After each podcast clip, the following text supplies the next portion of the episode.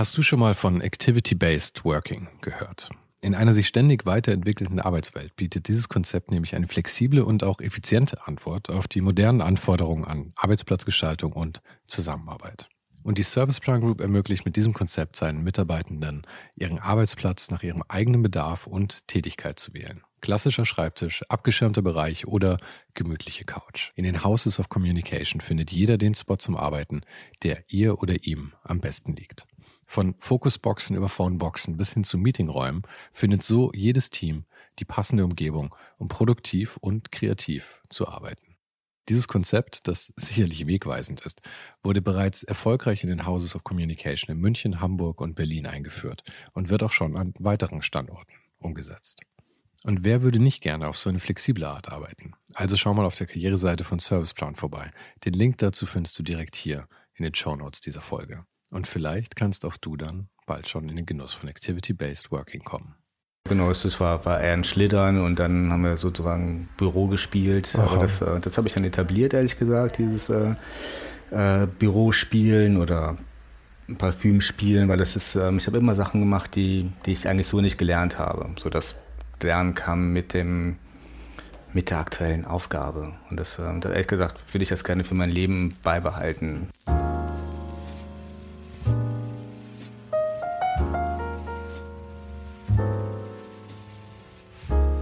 Das hier ist Ohne den Hype.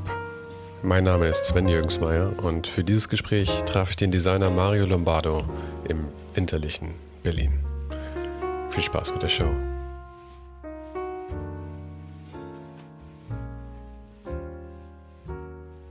Mario Lombardo prägte als einer der bekanntesten Grafikdesigner hierzulande viele Jahre lang die Designszene.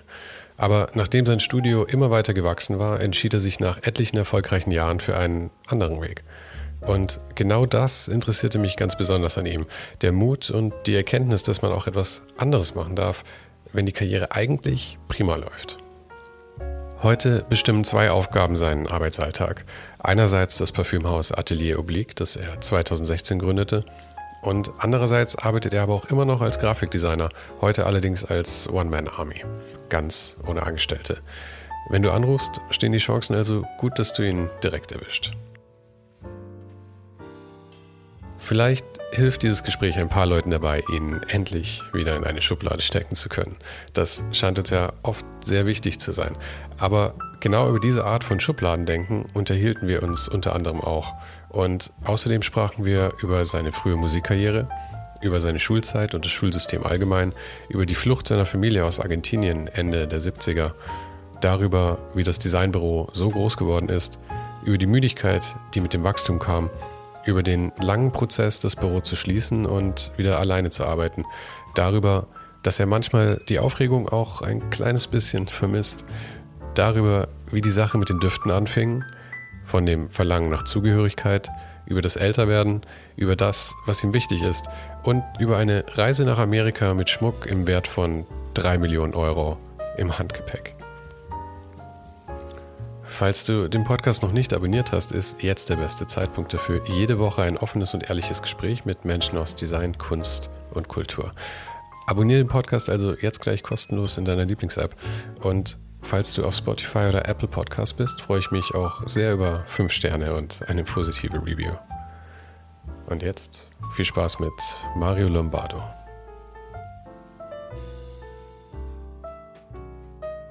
Als ich hier, hier jetzt reingekommen bin, ich wusste ja gar nicht, ob ich jetzt in ein Grafikdesignstudio reinlaufe oder in dein Parfum-Atelier. Mhm. Weil ich, ähm, deswegen habe ich dich auch als erstes gefragt, ob du überhaupt noch Grafikaufträge machst. Ja, das vermischt sich, aber ich habe mein Leben immer sehr vermischt gelebt. Also es, ob das jetzt familiär war oder ob das jetzt ähm, jetzt gerade die Situation mit so Grafik und mit, ähm, mit äh, Parfums ist, ich also macht da selten Grenzen, weil ähm, für mich geht es eigentlich um Kreativität, auch im Zusammenhang mit, mit, mit, meinen, mit, meiner, mit meinen Kindern und meiner Familie. Mhm. Da geht es immer um das Spielerische und da da mache ich dann weniger Grenzen. Und ähm, hinten mache ich mein Grafikdesign. Ähm, und da kommt immer noch so, dass die, ganzen Grundkosten werden so, werden so gedeckt und ähm, Vanessa sitzt mir gegenüber und machen wir dann immer wieder mal so, springen wir zur, zur Atelier Oblique und ähm, reden über Parfums und reden über neue Ideen und ähm, dann geht es wieder in Grafikdesign und so vermischt sich das mein, mein ganzer Tag und ähm, ich mag ehrlich gesagt bunt. Also das ist, ähm, das, ist das, was, äh, was mir wichtig ist im Leben, weil ähm, ich merke immer, dass ich nicht gemacht bin für Marathons, wenn, wenn man so ein mhm. Buch durchgestaltet. Und da gibt es immer diese zehn Momente, die, die, die tun mir dann immer weh und dann verliere ich die Lust. So. Und dann steige ich aus und steige wieder ein. Ja, das geht mir ähnlich. Ich bin auch nicht so dafür gemacht, dann alles so durchzusitzen. Ja, das, äh Aber es gibt natürlich nicht nur die Highlights. Aber ich meine, du hast ja, du hattest ja ein ziemlich großes Studio zwischenzeitlich dann, oder? Ich meine, ihr wart ja, ich weiß nicht, 15 Leute oder sowas. Hatte ich, genau, 17 plus ganz viele Externe, die dann noch so immer dazu äh, Produktion dazugekommen sind, äh, als Korrekturleser, als also so richtige, so, die, die dann auch schon vorgebucht waren für für das Jahr und so. Das war, das, äh, das war ein andere, anderes, anderes Leben. Und jetzt bist es wirklich nur noch du, der die Grafiksachen macht? Genau. Das heißt, alles, was, was jetzt durch Büro Mario Lombardo geht, ist tatsächlich Mario. Genau, und das, äh, das Büro Mario Lombardo-Zeugs es steht auch still, also auch mhm. bei Instagram sowas da, da. Also auch wenn jemand hier anruft, dann gehe ich ans Telefon. Mhm. Oder Julian oder Vanessa oder so, weil das kommt nur so aufs Telefon an, aber ich bin sofort dann dran. Oder wenn einer sich bewirbt, dann antworte ich und so. Und das, äh, ich finde es genau. irgendwie so eine wilde Geschichte, weil du, also erstens mal ist es ja schon wild genug, dass man, dass einer der, also man, man kann glaube ich sagen, zu, zu einem Zeitpunkt einer der bekanntesten äh, deutschen Grafikdesigner wahrscheinlich, oder? Du hast sehr viele, sehr viele Preise, warst in, hast äh, unterrichtet ja auch mhm. und all solche Sachen. Und ähm, ich meine, wie es dann zu dem Parfum kam, das kannst du dann nachher noch erzählen, aber letzten Endes hat das dann ja so peu à peu eigentlich abgelöst. Ja. Aber schon bevor das passiert ist, hast du irgendwann beschlossen, die Firma ist mir zu groß. Genau. Und hast dann einfach gesagt, Scheiß auf alles, ich mache nee, das jetzt das alleine. Wäre ich gerne. Es gibt natürlich immer so, ähm, wenn man einmal in so einem System drin ist, was wächst, es ist ja sehr organisch oder eigentlich wild gewachsen. Mhm. Jetzt wird es gar nicht mal mehr organisch, aber es wuchs da und da und da. Mhm. Und dann mhm. kam, kam dann irgendwie dann dieser komische ähm, Lead Award, der, der war irgendwie 2008 extrem wichtig für alle Außen. Für mich war das immer so sehr weiß ich nicht genau, es hat sich irgendwie seltsam angefühlt. Und da, da, das war schon der, so der erste Riss in, in meiner Biografie. Und, was war das für ein, für ein Award? Der Lead Award, der okay. Video Leader heißt er dann. Mhm. So, ähm, damals habe ich ähm, nach, dem, nach der Specs habe ich dann irgendwie die Liebling gemacht und mhm. viele andere äh, Magazine. Bin nach Berlin gezogen, hatte diesen Preis auf einmal, davon war ich da nicht so in der Öffentlichkeit, was für mich sehr äh, eine komplexe Situation war, weil ich eigentlich so ein Hand selber Macher bin. Auf einmal hm, hat kam, brauchte ich ja nur mehr Leute und ähm, ich stand immer so in einem, immer im, jetzt knistert es immer und so. Ja, ich, hier lebt es, das ist okay. Wir sind, wir sind schließlich in einem richtigen Laden. Okay. ähm, äh, genau, das, äh, das war so ein bisschen schwierig. Ich werde aber trotzdem. Genau. Du kannst, kannst, äh, kannst machen, was du möchtest. Ich finde es immer okay, wenn, wenn während dem Podcast auch die richtigen Sachen passieren. Okay, dann das gehört immer dazu. Das ist immer so was, was mich auch sowieso immer aus meinen Gedanken rausbringt. Ja gut, wenn es äh, dich rausbringt, dann sollten wir vielleicht. Äh, nee, aber das ist ja wie auch schon meinte, das, äh, das, äh, das gehört irgendwie auch dazu, dass Sachen passieren. Ja, ich hatte im Sommer hatte ich ein Gespräch mit Christoph Armen vom Zeitmagazin und der hat ja auch, ähm, macht ja auch ein paar Podcasts. Ja. Und äh, wir waren uns da ziemlich einig, dass das Schöne eigentlich ist, dass das Ganze halt äh, so leben kann, dieses Medium. Ah ja, und perfekt. es war auch ein gutes Beispiel, weil da liefen die ganze Zeit, wir saßen bei Erik Spiekermann im Innenhof, weil wir ja. nirgendwo anders hin konnten, da gerade Corona und alles. Und da liefen die ganze Zeit Bauarbeiter an uns vorbei, mit denen wir auch noch irgendwie interagieren mussten. Und es war, es, es okay. war wild, aber es hat gut gepasst dazu. Deswegen mich stört es immer nicht so. Ja, aber mit Erik macht das wirklich auch Spaß und Bauarbeiter, der, der kann ja da irgendwie gut connecten, habe ich den Eindruck. Ey, das war aber mit, mit Christoph Abend bei Erik im, im, im ah, ja, Innenhof. Aber Christoph kann das auch sehr gut, also ja. das, das war gut, ja.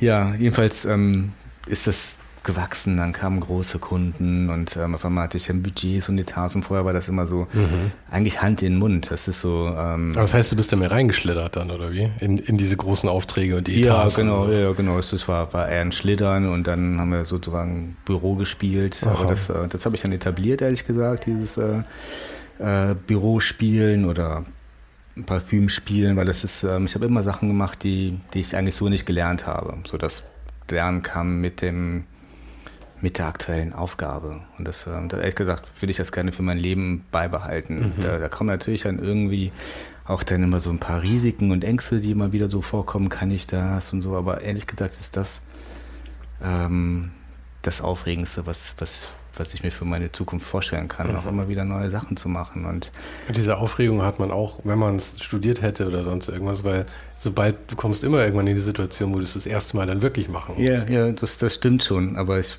habe auch viel gesprungen, also, oder bin auch viel gesprungen, habe viel mhm. gesprungen.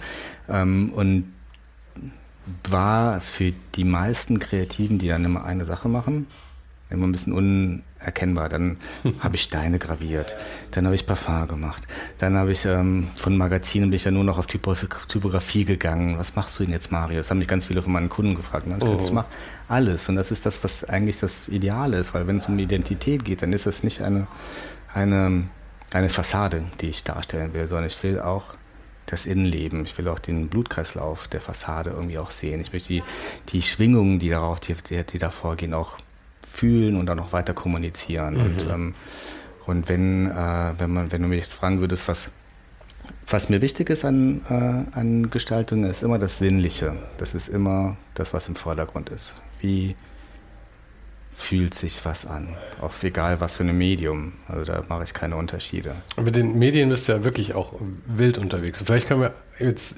ich, bin eigentlich schon gleich mitten reingestolpert. ja. Eigentlich so eher in deinen Wendepunkt, aber vielleicht fangen wir einmal kurz vorne an. Ähm, wie du vielleicht, ich meine, das Grafikdesign war dein, sagen wir, erster richtiger Job? Deine ja, erste richtige ja. Karriere? Ja, ja, ja, auf jeden Fall. Und ähm, du hast davor aber auch, also ich weiß nicht wie professionell, aber zumindest semi-professionell Musik gemacht, oder? Woher weißt du das? Das, das habe ich irgendwo aufgeschnappt. Ich habe sogar ein paar von den Liedern gehört. Ja, ja, ist crazy. So Rock in den 90ern. Ja, ja, so Rock 90er. Wir hatten auch dann irgendwie, sind auch dann noch damals.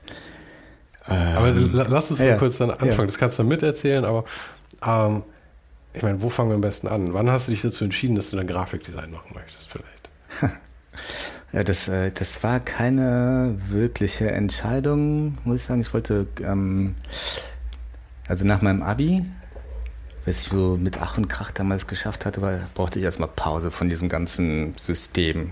Hab, hätte ich damals nicht so genannt, ähm, aber das, äh, das ist das, was mich sehr eingeengt hat und wo ich irgendwie dann mich mal so durchkämpfen musste. Und ähm, das habe ich dann auch für den Moment auch dann erstmal abgelegt, dieses Kämpfen. Also es ging immer darum, so musig mich auszudrücken ich hatte eine Band schon lange und ähm, dann ähm, haben wir Musik gemacht für zwei Jahre. Dachte, das äh, wäre jetzt so, das würde mein Leben werden. Mhm.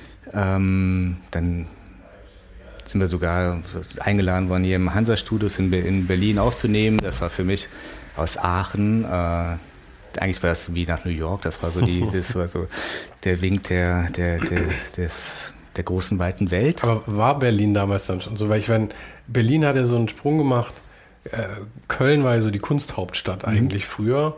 Und dann wurde es Berlin, aber das war ja erst eigentlich so wirklich in, in den 2000ern, glaube genau. ich, oder? Und wir sind am aufgenommen, ich glaube 94 war das. Okay, und die Musik war da aber schon nach Berlin gewandert quasi?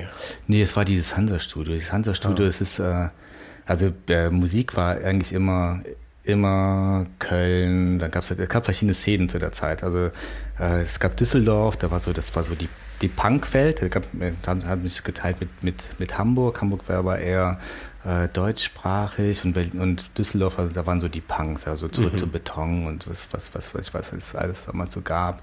Köln war die Indie-Szene mit Fernsehen und ähm, hier gab es aber diese Hansa-Studios, das war, da haben David Bowie hat da aufgenommen, U2 hat da aufgenommen und so, das war so, das war so ein, das war das Studio.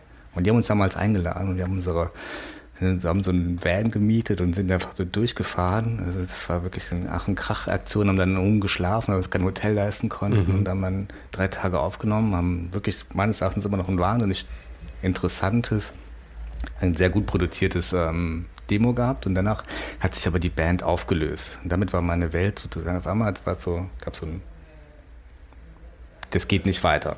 Und ähm, alleine wollte ich das nicht machen.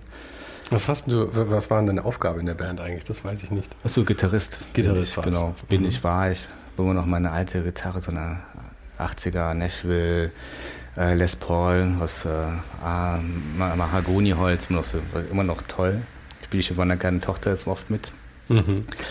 Ähm, genau, das, ähm, ich muss so ein bisschen zurückdenken, weil das alles so, hat das alles im. Das ist auch eine Weile her, ja. Ja, und alles auch sehr, also jung und mit allem, was man so als junger Mensch machen muss, was war, das war alles drin da. Und ich hatte natürlich auch keine Verpflichtungen, aber ich habe, ähm, äh, das kam auch genug Geld durch Musik auch rein damals. Ich habe auch ja. damals viele Konzerte aufgebaut. Das war noch so mein Nebenjob. Also es war, äh, und war, ähm, äh, wie nennt man das? Äh, Künstlerbetreuer bei verschiedenen Konzerten und sowas. Also da kam die Kohle. Das war, echt, das war, das war eigentlich eine geile Zeit, weil das, ich habe da ziemlich viele Größen kennengelernt, aber mhm. eher so aus, aus einer ganz anderen Situation. Ganz viele Menschen gefahren. Ähm, auch den ähm, ja, Modern Talking und so. Das war wirklich crazy, hatte ich hinten drin im Auto. Ich darf darüber, glaube ich, nicht erzählen, weil das so. aber das war. Alles, alles verjährt, alle Non-Disclosures. Ja, ja, ja, das, aber ich glaube, das. Aber das war wirklich, was ich da mitbekommen habe. Das, ähm, das war strange. Mhm. Ähm, dann war das erstmal vorbei und dann dachte ich, ich ähm, will Architektur studieren, weil mein Dad das ja äh, gemacht hat. Hat mein Abi war aber dann entsprechend schlecht. Das heißt, ich hätte noch, glaube ich, so zwei Jahre warten müssen. Echt? Gab es da auch so einen strengen NC? Weil ich meine, das, wie gesagt, 90er und Architektur. Gab es da so ein NC, dass man da, oder war das Abitur wirklich so, so schlecht? Ein Dreier, Dreier-Abi. Und ich glaube, man musste damals irgendwie, ich weiß nicht genau, aber viel musste ich dann noch so zwei Semester warten. Mhm.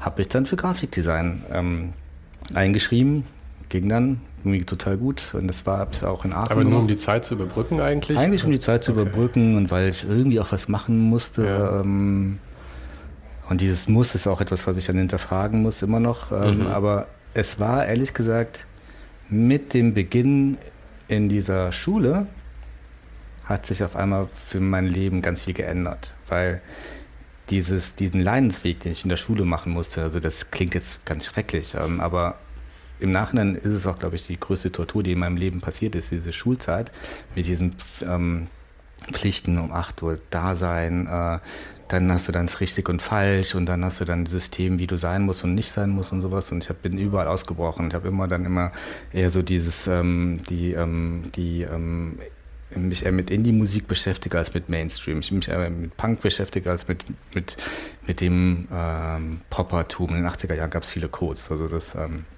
soll man so ein bisschen dazu sagen. Ähm, und ähm, das gleiche war in der Schule. Das, was mich interessiert hat, Kunst, Musik, ähm, war eigentlich brotloses Gewerbe. Und mhm. so bei, auf so einem naturwissenschaftlichen Gymnasium, wo ich, wo ich war, war das irgendwie auch nicht viel wert. Und das habe ich immer so gefühlt. Und mit dem Moment, als ich in dieses Grafikdesign-Welt, in diese Grafikdesign-Welt eingestiegen bin, habe ich einfach mal diese ganzen Werte erkannt, die, die für mich wichtig waren. Ich konnte mich ausdrücken auf eine Art und Weise, die, für, die, die mir so nahe ging. Da kriege ich jetzt auch immer noch Gänsehaut, weil es auf einmal habe ich diese ganzen Werte verkörperlichen können, also richtig gespürt. Und habe irgendwie so ein Glücksgefühl gehabt, was ich vorher nicht hatte. Und die Professoren sind auch total auf das abgefahren, was ich, was ich gemacht habe. Das hatte ich vorhin in der Schule, war ich immer so der, der so gerade so durchkommt. ähm, und, und, auf einmal hast du so dein Ding gefunden. Ja, und auf einmal konnte ich mich ausdrücken. Und auf einmal habe ich so richtig Spaß gehabt. Und ich habe dann, das würde ich gerne auch allen Kindern irgendwie mitgeben können, wenn es irgendwie geht. Auf einmal konnte ich Sachen, die ich in der Schule nie konnte. Also Sprachen haben sich mir eröffnet auf eine Art und Weise, die ich verstanden habe. Ähm, also ich spreche nachher viel von Sprachen, glaube ich, aber ich meine jetzt so Englisch, Deutsch und mhm. Französisch und sowas. Ähm, auf einmal habe ich ähm, Mathematik ganz anders verstanden, als ich jetzt zwar Mathe LK, was auch immer noch nicht warum, aber auf einmal habe ich das angewandt ähm, äh, einbringen können und habe dann mit Formaten gearbeitet, mit Verhältnissen und, und weil man sagen muss, das ist ja eine, eine völlig andere Mathematik, weil ich meine, die, die Mathematik, die man als Grafikdesigner braucht, ist halt Niveau sechste Klasse.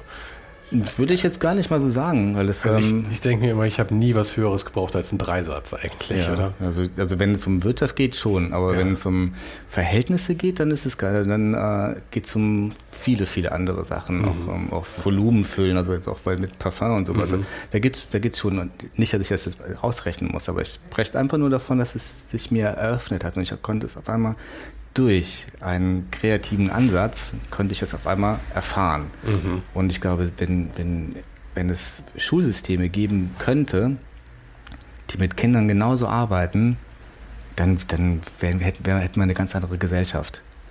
Ja, aber ich meine, so ein Studium verlangt ja auch ähm, mehr mehr Eigenverantwortung, dass man sich selber einbringt. Also ich meine, ich bin überhaupt kein Freund vom Schulsystem. Ja? Also das äh, möchte ich nur vorweg sagen. Ich will das jetzt auch nicht, nicht zu sehr ähm, irgendwie in Schutz nehmen. Aber auf der anderen Seite frage ich mich halt auch immer, wie man es wirklich effektiv besser machen kann. Und ich glaube, es geht auf keinen Fall schnell, weil ja, man kann nicht einfach nur sagen, hier irgendwie sind zwei Grundwerte, die man irgendwie den, die die Lehrer auf einmal vermitteln müssen, und dann funktioniert das.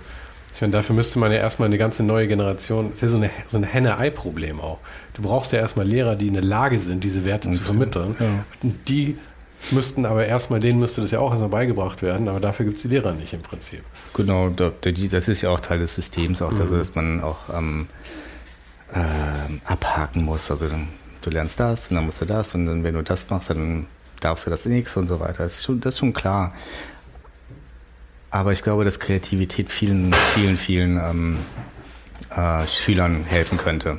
Das sehe ich bei meinen Kindern zum Beispiel. Mhm. Wie alt sind deine Kinder jetzt? Vier und 16. 4 und 16. Oh, das ist ja ganz schön Zeit gelassen dazwischen. Ja, das stimmt. Das, äh, kann, aber das macht es dann auch wieder so bunt. Das ist mhm. irgendwie auch so auch schön zu erkennen. Also das sind ja irgendwie sehe ich sie zwischen Teenie und diesen vierjährigen mhm. irgendwie sehr große Ähnlichkeiten gerade, was so diese, diese Auseinandersetzung angeht. Meinst du, es gibt eine vernünftigere Phase zwischen, zwischen 4 und, und 16? Dass man, zuerst ist man ein Kleinkind, dann durchläuft man eine, irgendwie eine Phase, in der man irgendwie äh, menschlicher wird und dann kommt die Pubertät oder wie?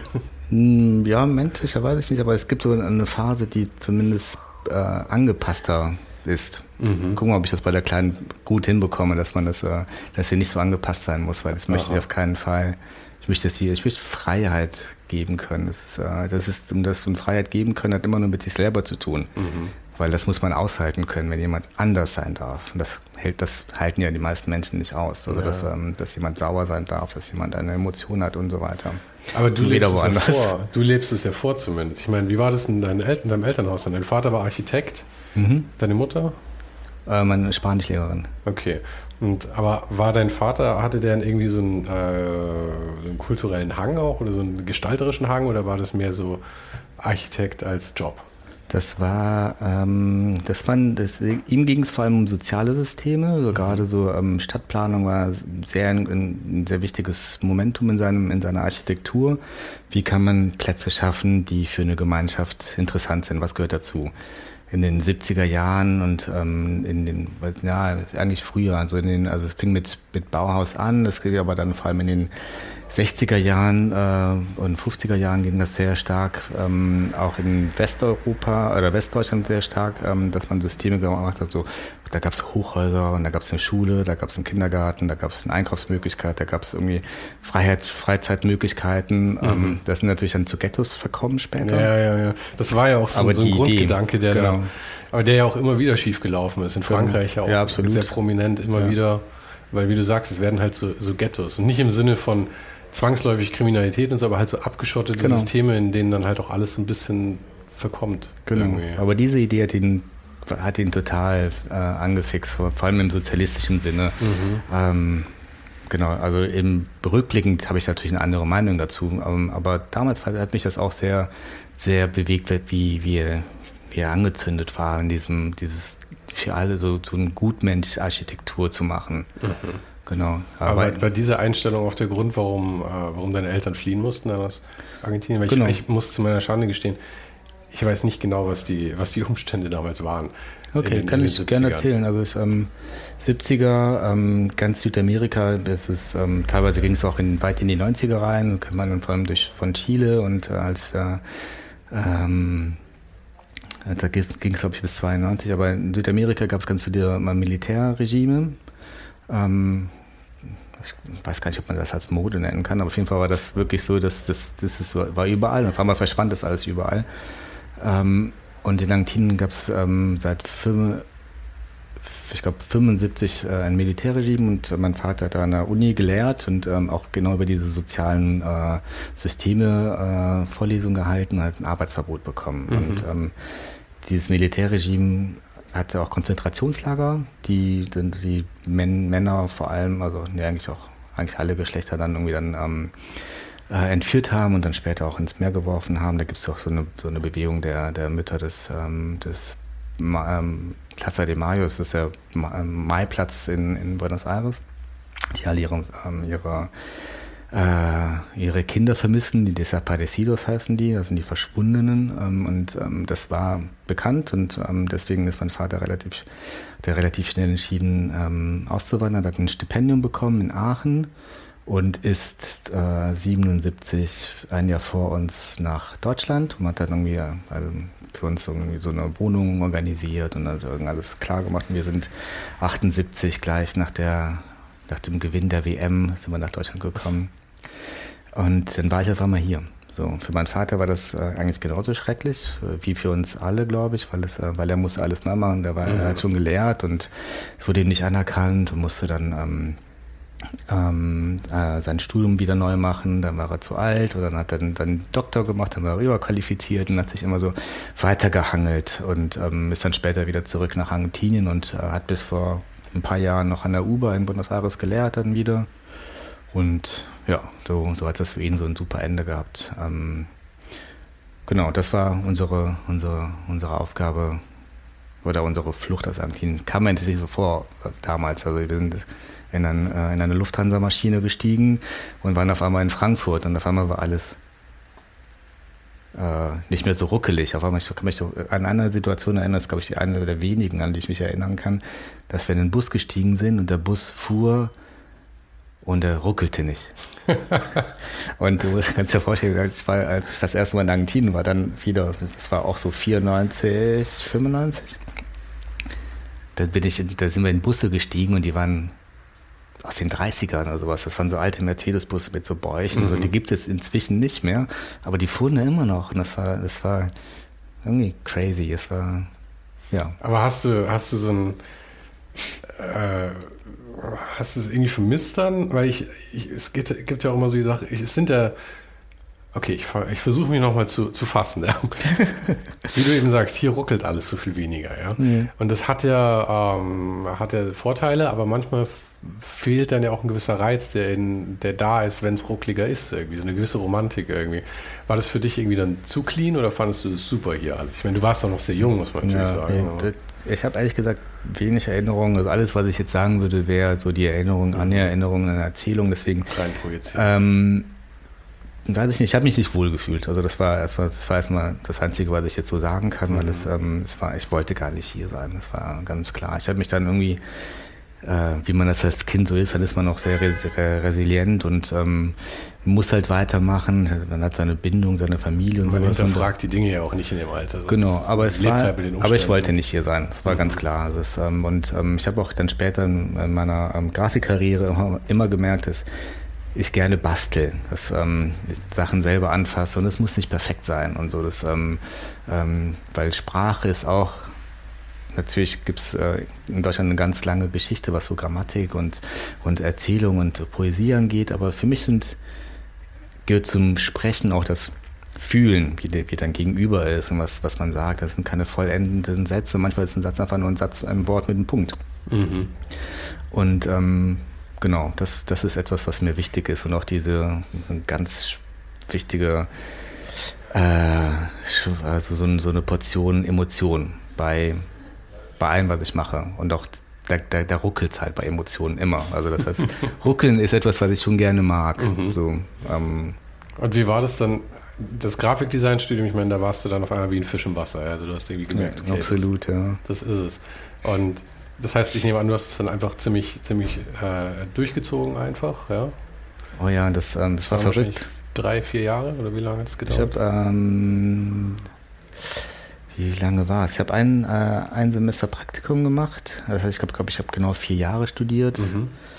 Ähm, habe, nachdem ich vorher eigentlich immer so Jobs gemacht habe, so hier mal irgendwie 100er, da mal 500 verdient, so habe ich dann nach, nach dem ersten Semester habe ich mich dann ähm, habe ich dann dieses Aachener Magazin, habe ich mich da beworben, weil ich wollte immer dann Magazin machen, aber es war so, fand ich Neville Brody so mega interessant und ähm, äh, das heißt, das heißt Klenkes und dann waren die Artdirektoren da sehr faul und dann haben gemerkt, dass, dass da jemand das alles machen will. Da habe ich, hab ich so fünf Hefte selbst gemacht und habe dann eigentlich nur noch gearbeitet und habe studiert und gearbeitet und ähm, es war so meine Welt. Es war ähm, verrückt. Dann ähm, zweites oder dr nee, drittes Semester, ähm, nee, im vierten Semester bin ich ja nach Hamburg zu Lou Breyer.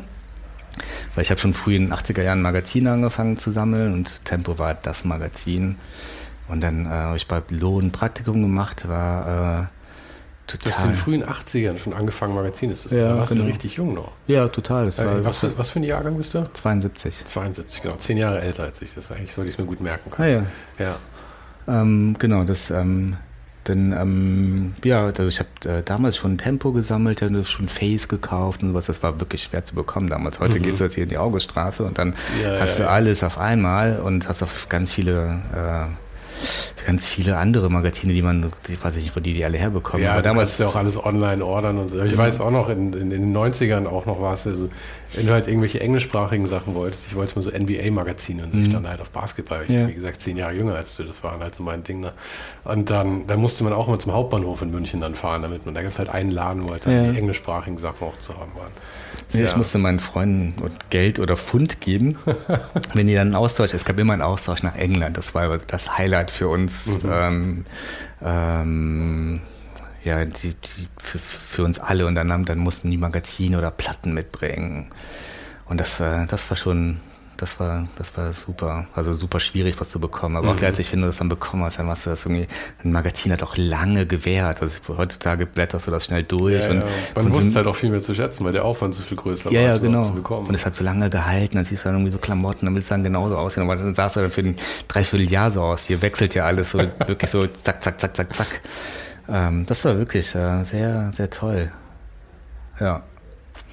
Genau, frühe Magazine, aber eher so aus so aus dem, aber nicht aus dem Grafikdesign-Sinn. Ich wusste das gar nicht. Das hat mich einfach so, ich fand diesen Lifestyle und dieses, dieses, dieses Aufsaugen, was, was woanders läuft, da wo das, äh, wo die große Welt ist, aus Aachen gesehen, also mhm. London, ähm, das aufzusaugen, das war für mich sehr wichtig. Und dann gab es dann auf einmal die Tempris, auf einmal gab es das in Deutschland, was, was so ähnlich war. Und dann äh, hatten wir so ein ähm, Projekt, dass wir ähm, in verschiedene Studien rein sollten, äh, also Designstudios und dann waren wir unter anderem bei, bei Lo, bei Büro X damals und dann habe ich auch gleich nach, nach einem Praktikum gefragt und dann gesagt, klar. Und das ist eine lange Beziehung geblieben. Also Lo schätze ich immer noch sehr und ähm, das ist ein er hat auch viel zu erzählen. Also ich finde ihn wirklich tollen, tollen Typen. Und er hat mir auch dann, nach meinem, nachdem ich dann das Praktikum da aufgehört habe, wollte mich auch gleich einstellen. Mhm. Ich war auch kurz davor, mein Studium zu schmeißen. Ich weiß nicht, ob es gut oder schlecht gewesen wäre. Aber ich habe mich entschieden, mein Studium mal zu Ende zu machen und ähm, hatte mir dann einen Job hier beim Springer Verlag gegeben und dann habe ich auf einmal 1000 Mark am Tag verdient. Am Tag? Am Tag und habe dann 24 Tage gearbeitet und habe diese also als Freelancer als Freelancer genau. Und das weil der Artdirektor war dann der war oft krank. Mhm. das, keine Ahnung. Und dann ähm, war der der Franz Josef Meyer so ein ähm, war der Chefredakteur. Und der hat irgendwie Narren an mir gefressen. Und war ich da und da. Und da der wusste gar nicht was ich am Tag bekomme. Und dann habe ich aber diese Rechnung gestellt und hatte dann echt ein wahnsinnig geiles Leben in Aachen, weil das war ich, neben meinem BAföG damals war das eigentlich das, das war ja, ich nehme in Aachen hatte auch ich nehme an die Wohnungspreise es war, es war, es war ein Klacks ich meine du hast 24.000 Mark dann aber verdient aber ich meine das immer das Umrechnen ist immer sehr schwierig aber ich meine crazy ist auf jeden Fall eine Tonne Geld. Ja das war das war also das habe ich also ich weiß gar nicht ob das jemals wieder so so so so sowas hatte. Ähm, und das direkt aus dem Studium raus. im Studium im Studium. Im auch. Studium, genau. Ich hab, äh, es war ähm, im Studium. Das BAföG ist dann weggefallen, nehme ich an, oder? das habe ich jetzt nicht laut gesagt. Alles, ja, alle alles, wissen, alle, genau, ist verjährt. Genau. Ähm, äh, ähm, dann habe ich mein Diplom gemacht mit dem Geld, mit der Freiheit und mit den Möglichkeiten, die ich dann irgendwie hatte auch. Ähm, und bin dann ähm, nach meinem Studium zack, war ich Artdirektor von der Specs auf einmal. Mhm. Und das war. Aber ja, gut, ich meine, zack, wie bist du da tatsächlich hingekommen? Hatte ich irgendjemand hinempfohlen? Hast du dich hinbeworben? Das, das war, das war eine, ich, früher hätte ich gesagt Glück oder sowas, aber ich glaube nicht mehr an Glück, sondern es ist einfach so, dass, dass Sachen zusammengehören oder zusammenpassen. Ähm, es war so, dass ähm, ich mein Diplom gemacht hatte und ich mich vor dieser Entscheidung äh, gewährt habe, was zu machen, weil ich hatte Angst, jetzt wenn ich nach Hamburg zurückgebe, dass ich in diese Hamburg-Werbe-Design-Welt äh, reinfalle, äh, in die ich gar nicht reinfallen wollte. dann ähm, äh, gab es dann Optionen wie Mireille und Mireille. Ähm, interessant, aber mh, mm, dann wäre auch, wär auch so der Stempel gewesen. Mit Mike kam übrigens letzte Woche erst ein Interview ah, ja. raus, also ein Gespräch ah, okay. bei mir raus. Ja, Mike ist ein wahnsinnig interessanter Typ, finde ich. Also, das, also vom, äh, da, da, da, da wäre ich, glaube ich, dann gerne hingegangen, aber dann gab es, dann hat ein Freund von mir gesagt. Ich kann mir auch vorstellen, dass es vom Typ her gut gepasst hätte. Ich glaube, ja, ich habe auch mit ihm gesprochen. Der ist ein ähm, wirklich sehr interessanter Mensch, finde ich. In acht, also vor allem als ich in Köln war, war ich auch auf den der, hat dann, der ist dann umgezogen zu seiner jetzigen äh, Factory und dann hat er da so ähm, Events gemacht. Das war sehr, sehr interessante, mhm. sehr, drei sehr interessante Abende, die ich da verbracht habe. Ähm, äh, ähm, du wolltest nicht nach Hamburg. Genau, und dann äh, hatte ein Freund von mir, der Alexander Bücker, gesagt, die Specs suchten ähm, Art Director. Und dann habe ich mir die angeschaut und hatte mal diese Indie-Jungs aus der Schule immer in Erinnerung, die dann mit dieser Specs rumgelaufen sind, müssen zu intellektuell. Dachte so, hm, nee, und dann sah die auch nicht so geil aus. Habe aber dann irgendwie mir damals 2000 so eine Webseite selbst gemacht. Und das war damals wirklich ganz das, das gab es, das Internet gab es natürlich schon länger so, aber das, war, das hatte nicht jeder so. Dann, ich habe da auch damals angefangen. Hast du es programmiert dann auch? Ich habe es selbst programmiert. Also so mit Tabellen. Und, genau. Das, ja, war, das war auch die Zeit, ich habe wahrscheinlich ein bisschen früher angefangen. Ich glaube, ich habe es mit 16 angefangen. Das heißt so 98 oder so habe ich so die ersten Webseiten programmiert. Und das war ja so rudimentär. Genau. Ich habe so eine ASCII-Seite gemacht mhm. und dann, äh, es war wirklich sehr. Äh, und dann habe ich das dann dahin geschickt, aber viel zu spät. Und ähm, bekam aber relativ schnell eine Antwort vom Uwe, dem Chefredakteur, ob ich nicht vorbeikommen mag. Und dann habe ich mich da beworben, alles zusammengepackt, bin in meinen kleinen Polo gestiegen, bin äh, nach Köln gefahren und saß da in so, in so einem in der Redaktion in der Aachener Straße, das ist so im belgischen Viertel. Und die hatten mich vergessen. So. Sie hat vergessen, dass du vorbeikommst. Ja, genau. Die, das, der, der, Termin war um 10, aber später wusste ich, die, da fängt man halt erst um 11 Uhr an zu arbeiten. Oder mhm. damals auf jeden Fall, ich weiß nicht, wie es später war. Saß ich da, hab gewartet. Dann kam der Uwe und das war ihm total über, überpeinlich und äh, danach trudelten alle anderen ein. Ich musste warten, bis alle da waren, weil das ja sehr demokratisch war immer äh, während der Specs-Zeit. Und dann habe ich alles so gezeigt und ähm, habe dann ein kurzes Gespräch mit Uwe gehabt wegen Gehalt oder sowas. Und dann man, auf der Rückfahrt ruft er mich dann gleich an und dachte, willst du anfangen? Ich so, ja, klar. Also perplex und ähm, ohne die Konsequenzen überhaupt einschätzen zu können. Mhm. Und dann war ich Art Director von der Specs. Und das war ich eigentlich nur, weil so verpeilt wie die Situation damals war. Bei der Specs haben die vergessen, eine Frau, die sich drei Monate vorher oder zwei Monate vorher beworben hat, die sie eigentlich ganz gut fand, zuzusagen. Und dann hat sie eine hasserfüllte Mail an ihn geschickt, die, die, die so ein bisschen beleidigend war.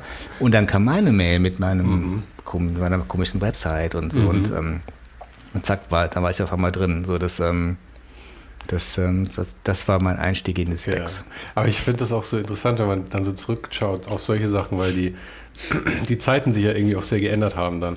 Es gab ja, äh, ich meine, da gab es halt auch noch so wilde Magazine irgendwie. Mhm und wo die halt, wo sie halt um elf anfangen, weil die Leute irgendwann eintrudeln. Und ich habe das Gefühl, dann über die nächsten 20 Jahre ist sowas dann, alles wurde total professionalisiert. Ja. Also jedes kleine Magazin hatte dann irgendwie 9 to 5 und hm. mit Überstunden und hatte einen Buchhalter da sitzen und alles wurde mhm. irgendwie dann so geführt. Und jetzt kommen wieder so ein paar mehr so Indie-Sachen auf, aber die sind dann ganz klein, habe ich irgendwie das Gefühl.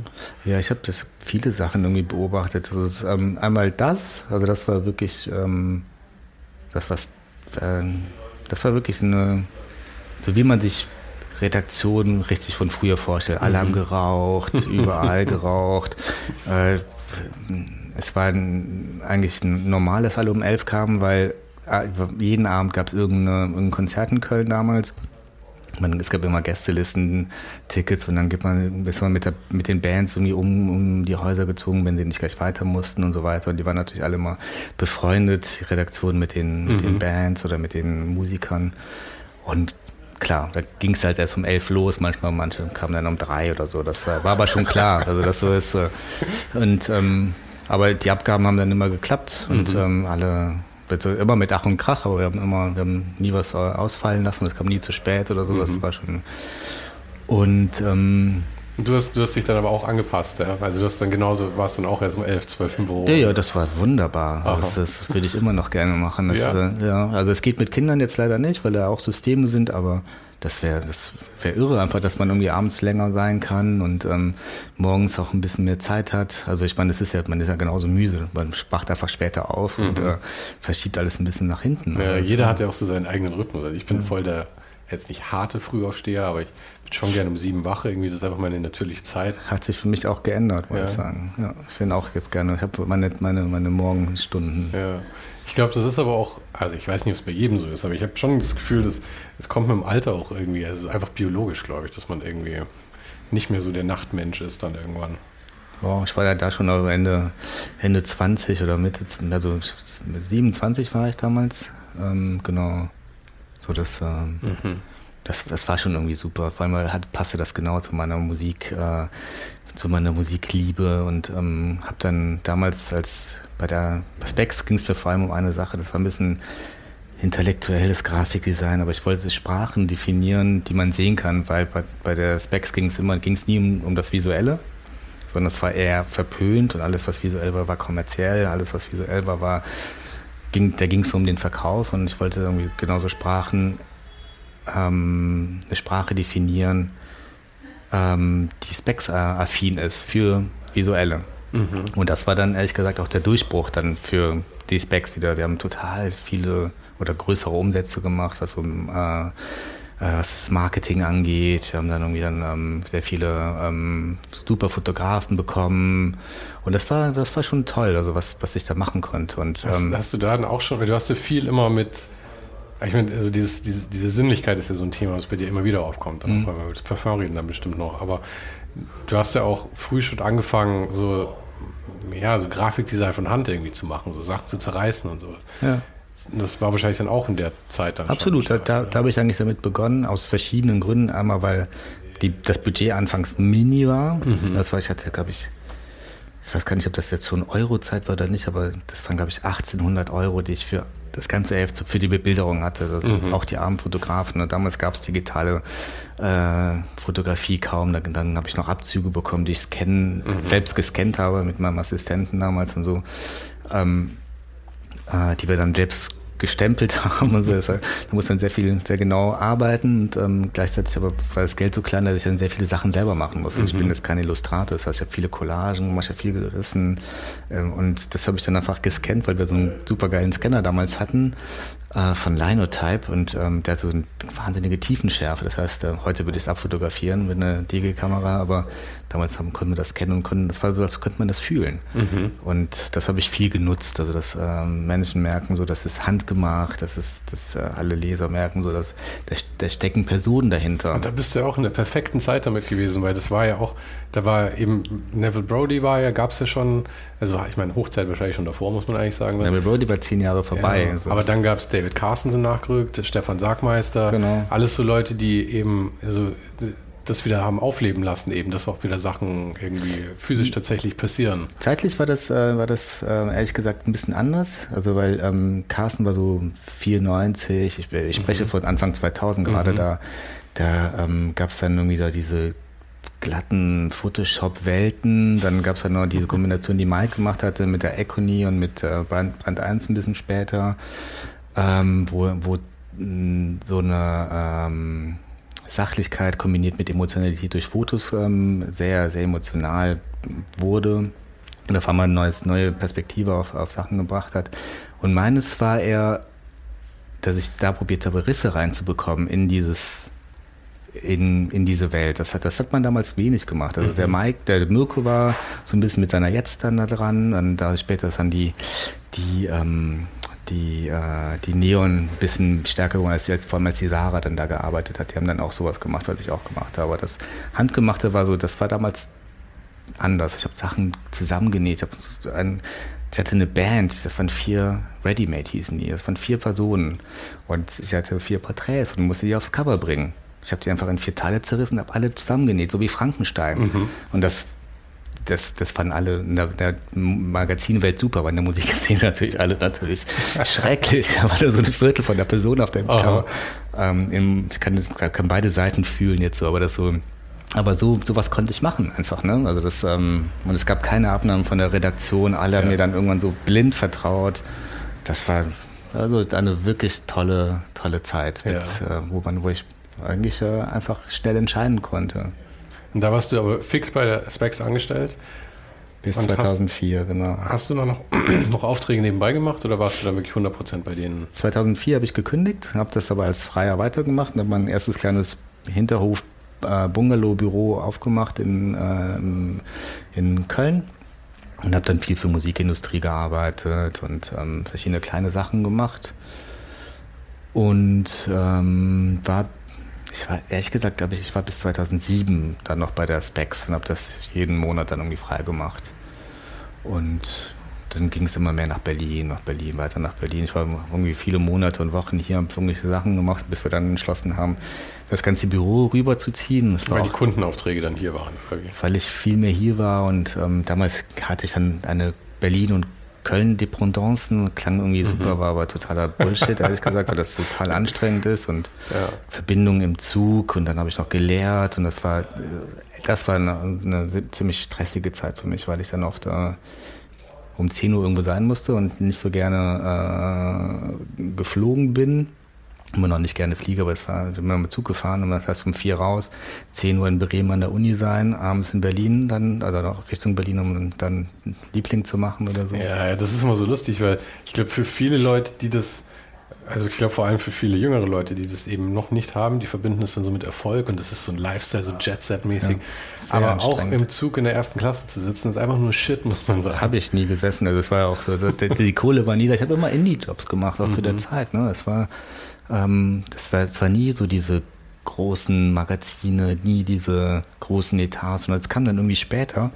Es war für mich einfach war so ein ich war, bin, bin, und war immer so ein, so ein, so ein äh, wie hat man das denn überhaupt? Also ein, ich habe sowas aus Überzeugung gemacht, weil ich das mhm. geliebt habe oder liebe, Sachen zu vermitteln oder Sachen zu machen und ähm, und auf einmal war, hatte ich so einen Goldrausch, weil ich konnte alles machen und alle haben dann gesagt, so, oh, das ist ja toll, das ist ja toll und Liebling war wundervoll und so. Das, ähm, ja, das war, das war ein schönes Gefühl immer, aber es hat mich wirklich sehr müde gemacht, sagen wir mal so. Und war das dann die Zeit, wo, wo das Büro dann auch so groß geworden ist? Oder?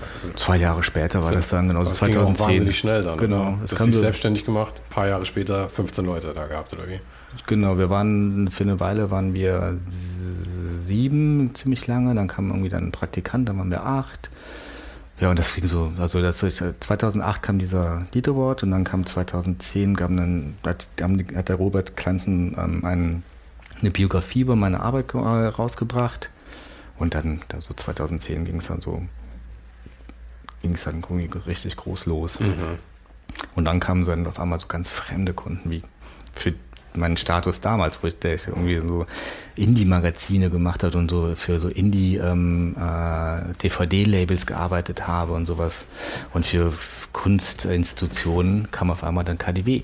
Mhm. So, auf einmal gab's, und dann musste ich dann bei dem ersten Gespräch fragte mich dann die Petra Fladenhofer, die, die, die Chefin vom, die Marketingchefin, sowas, was kosten, was wird ein Magazin denn kosten? Und da muss ich eine Zahl sagen. Man muss, also wenn man mal ganz ehrlich ist, man zieht sich solche Zahlen, zieht man sich ja wirklich aus dem Arsch dann. Absolut. Und dann habe ich eine Zahl gesagt und ich habe geschwitzt. Und dann sagt sie ja. Und das ist immer der Moment, wo man merkt, und Scheiße. Genau, das war das. Und ich dachte so, nein. Und, das, und da steckte, ich meine, das war immer noch Wahnsinn. Also für mich war das äh, irre. Aber du hättest halt das, das Doppelte sagen können und dann 10% Rabatt geben und dann wären sie glücklich gewesen. Unter Umständen, kein, ja. keine Ahnung. Also für mich, aber trotzdem, das war, auf einmal, einmal ging es dann los und dann ähm, mussten wir erstmal überlegen, wie wir das machen, Druckereien finden. Und haben, also allein der Druck, das war, wir haben so ein Heft gemacht mit so einer Prägung auch. Also, vorne drauf. Die drei quasi dann, oder? Größer, größer, größer viel größer. Ich wollte, dass das so ist. Und das wurde dann zur Visitenkarte vom KDW und KDW, muss man sagen, war zu dem Zeitpunkt noch in der Insolvenzphase, hatten trotzdem das Geld, muss auch, äh, und, und danach ging es aber, ging es denen auch wirklich gut. Ich habe wirklich, also ich habe mit der Identität vom KDW etwas geschaffen, was ich für die wirklich sehr, sehr positiv fand. Das war dann dieses Magazin war auch gleichzeitig Kampagne. Mhm. Das Magazin war gleichzeitig auch äh, Architektur in dem in dem ähm, Lichthof, was sie, jetzt ist da glaube ich die Beauty drin, aber früher war das immer so eine neue Architektur, die die gebaut haben. Und das war für alles und es waren Schaufenster, waren mitgedacht und so. Das war Aber das heißt, sie haben eigentlich ein gutes Schnäppchen dann wahrscheinlich gemacht, wenn das alles so in einem, ja, ja, wenn du so eine Identität entwickelt hast, die für alle so gut zu transplantieren war. Ja, das war, das war für alle gut und für mich war das auch als, als war, ich liebe Abenteuer. Und das war ein Abenteuer. Mhm. Also auch so, so was zu denken wie, wenn ich das jetzt denke, dann muss das irgendwie als äh, Billboard passen, das muss als Architektur passen, das muss im Schaufenster auch in verschiedenen, zu verschiedenen Zeitpunkten auch passen. Und das war, das war schon super. Und dann, ja, das war eine große, große Aufgabe. Das war dann aber, wie du sagst, das war halt was ganz was anderes. Mhm. Und kamen danach dann mehr Sachen in der Richtung? Ich meine, das war jetzt, wann, wann bewegen wir uns da jetzt? 2010. 10. 11, 2000, ja, Mitte 2010 sind wir da. Okay, das heißt, äh, ich, meine, ich greife dir zwar jetzt ein bisschen vor, aber so, dass du dann das Büro, also ich sage das Büro aufgegeben hast, also dass du wieder alleine gearbeitet hast, das war so 2016 rum, oder? Nee, später. Hab, 2018 habe ich zugemacht. Okay, das heißt, du hast dann noch, was ist dann in den acht Jahren noch passiert? Ich meine, du hast dann immer mehr, immer mehr, immer mehr, mehr, mehr genau. Wachst und das, du, wachst und, du. Genau, und das, ähm, und da, da habe ich dann so gemerkt, dass hm, der, der, meine Ansprechpartner und die Wünsche von Ansprechpartnern haben sich immer erhöht, aber es waren einfach nur noch andere, andere Ansprechpartner. Ja, ja, ja. Und das hat mir nicht gefallen, weil ich äh, arbeite schon gerne mit ähm, dass ich Teil dessen bin. Also ich, ich tauche wirklich auch immer tief ein in, in, in was es ist, ich beobachte und ähm, ich fühle äh, und das konnte ich dann auch nicht mehr. Also es war ähm, das war dann eigentlich nur, um Angestellte zu bezahlen, um mhm. äh, mehr zu haben. Und das, das hat mich nie motiviert. Ja, irgendwann bist du auch nicht mehr Gestalter, sondern du bist ja Geschäftsführer. Dann. Genau, und das, das ja. habe ich dann gemerkt. Also der Prozess des äh, endgültigen Zumachens hat äh, mich, glaube ich, dann vier Jahre, also 2008, ich glaube 2014 habe ich zum ersten Mal darüber nachgedacht. Zuerst wollte ich noch so eine, äh, das mit, äh, das Büro mit äh, jemandem zusammen noch weiterführen. Hat irgendwie nicht so ganz äh, geklappt und dann man ist ja auch so in Co-Abhängigkeiten, also da, kann, da kann, muss man sich auch nichts vormachen. Also das Geld ist eins, aber die ganzen Angestellten verlassen sich auf dich ja, und du ja, verlässt dich auf die und man hat ja einfach Verpflichtungen damit dann. Genau. Meine, die geht man ja ein. Ich meine, es wäre ziemlich asozial, wenn man einfach dann eines genau. Morgens sagt, so Leute, das genau. war's jetzt. Genau, das habe ich auch nicht gemacht und das hat irgendwie lange und alle haben meine Prozesse auch mitbekommen. Also da, mhm. da sind noch viele Sachen passiert, die persönlich sehr wichtig waren für mich und ähm, genau und ähm, aber das war bestimmt schon doch eine gewisse Tortur dann, oder? Vier Jahre lang schwanger zu gehen mit, diesem, mit dieser Idee, dass, dass man es eigentlich ganz anders haben will wieder. Ja und nein. Also äh, immer wieder mal, also, ähm, aber eigentlich war, ich, eigentlich war ich wie im Rausch die ganze Zeit. Mhm. Also ohne jetzt irgendwelche Drogen, sondern es war immer so viel zu tun. Mein Kalender war voll. Ich hatte eine persönliches, persönliche Assistentin. Ich hatte Leute, mit denen ich immer reden konnte. Und es gab, ich war Chefredakteur von Das Lied zwischendurch ja auch noch. Also ich musste mal reintun. Also es, ähm, das, ja, so, so, das. Ähm, wie ist das passiert, dass du Redakteur geworden bist? Es ist, ähm, ich, ähm, ich arbeite immer sehr inhaltlich, also auch so was Text angeht, das ist immer, immer sehr wichtig gewesen. Also, du siehst auch vielleicht auch bei diesen ganzen Texten, die wir, die wir für, ähm, für die Parfums machen mhm. und sowas. Für mich, für mich geht Visualität, kommt als zweiten Schritt von, nach dem Text. So, das heißt, wir, es gibt ein Konzept oder eine Idee und dann formulieren wir Wörter und dann entwickelt sich was Visuelles daraus. Ähm, die, das Visuelle ist immer nur die Übersetzung von dem von den Wörtern, von den Gedanken. Und deswegen war das relativ schnell so, dass, ähm, dass, dass die Möglichkeit da war, dass ich auch sowieso immer Teil der Chefredaktion war und auch ähm, immer, auch bei der Specs, immer ähm, äh, Teil von, von, von, von, von, der Redaktion war. Nicht, war nicht nur dieser Art Director, der dann irgendwie Sachen umsetzt. Mhm. Das hätte mich, da, da, da wäre ich, glaube ich, auch schnell weggelaufen. Und so war das, dass der, dass der Kevin dann am äh, Gehen gegangen ist, nach England zurück und dann dann war ich halt da. Ähm, hatte noch den Hans, der Hans hat noch ähm, der, vor allem die, ähm, das, das, Ganze dann umgesetzt und, und, und, war eigentlich so der, der schreibende Chefredakteur und war so eher so, also ich könnte auf Englisch das alles so schreiben, hätte ich niemals mhm. hinbekommen. So, das war, also wir haben uns das so geteilt. Hi. Ich kann ehrlich sagen, ohne den Hype ist mein Herzensprojekt und auch ein Projekt, an das ich glaube und etwas, von dem ich weiß, dass es vielen Menschen tatsächlich Freude und Inspiration bringt. Und deshalb habe ich auch schon frühzeitig all meine Energie, meine Zeit und auch mein Geld in den Podcast gesteckt. Und jetzt kannst du mir dabei helfen, dass ich das auch weiterhin machen kann.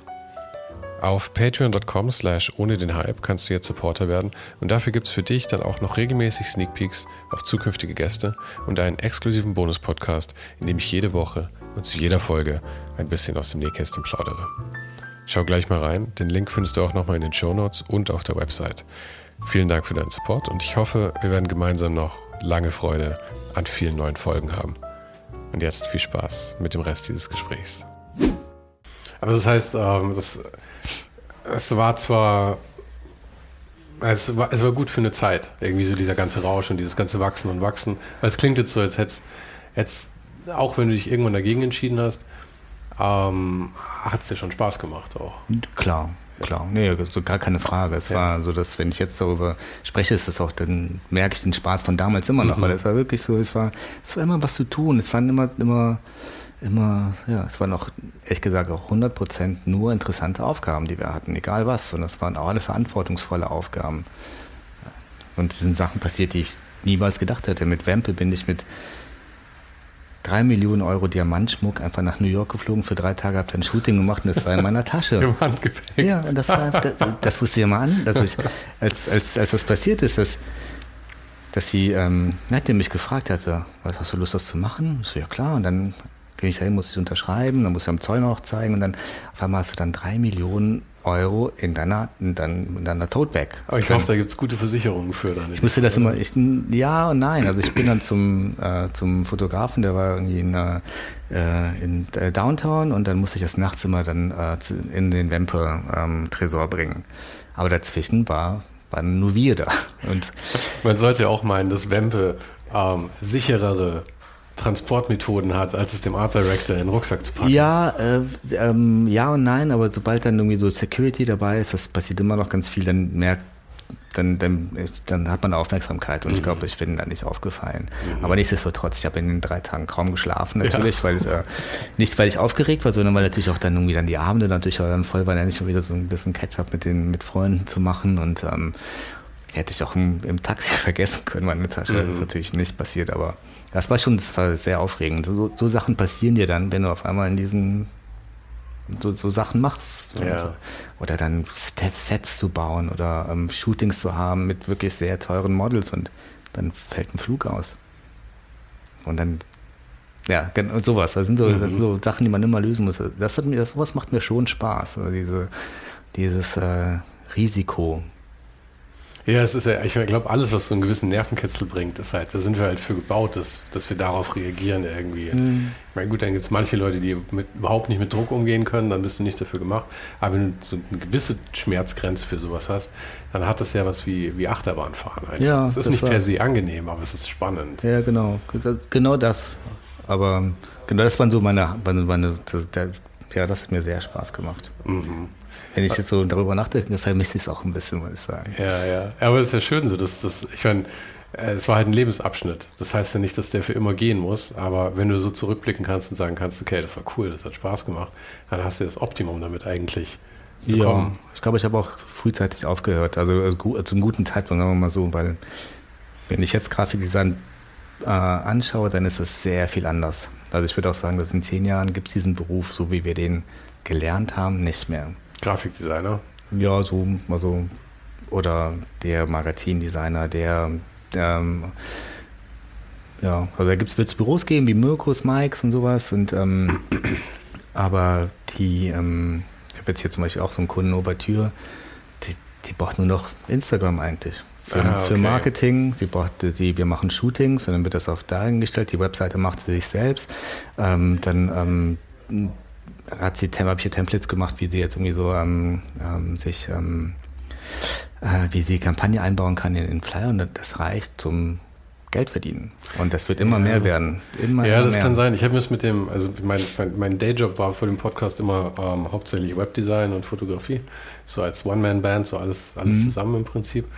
Und ich habe mir auch irgendwann also ich meine, es hat Spaß gemacht, aber ich habe das 20 Jahre gemacht und irgendwann ist der Reiz auch irgendwie ein bisschen, bisschen weg und deswegen kam dieser Podcast dann. Das ist alles irgendwie jetzt diese Aufbauphase, macht Spaß. Und ist halt auch genau wie, wie du jetzt sagst, einfach so eine andere, ein anderer Reiz dann auch. Aber ich hatte schon auch, ein Grund war auch der Gedanke immer, dass ich mir gedacht habe, das mit dem Webdesign, wie ich das mache, so als One-Man-Band für diese Mittelständler und so.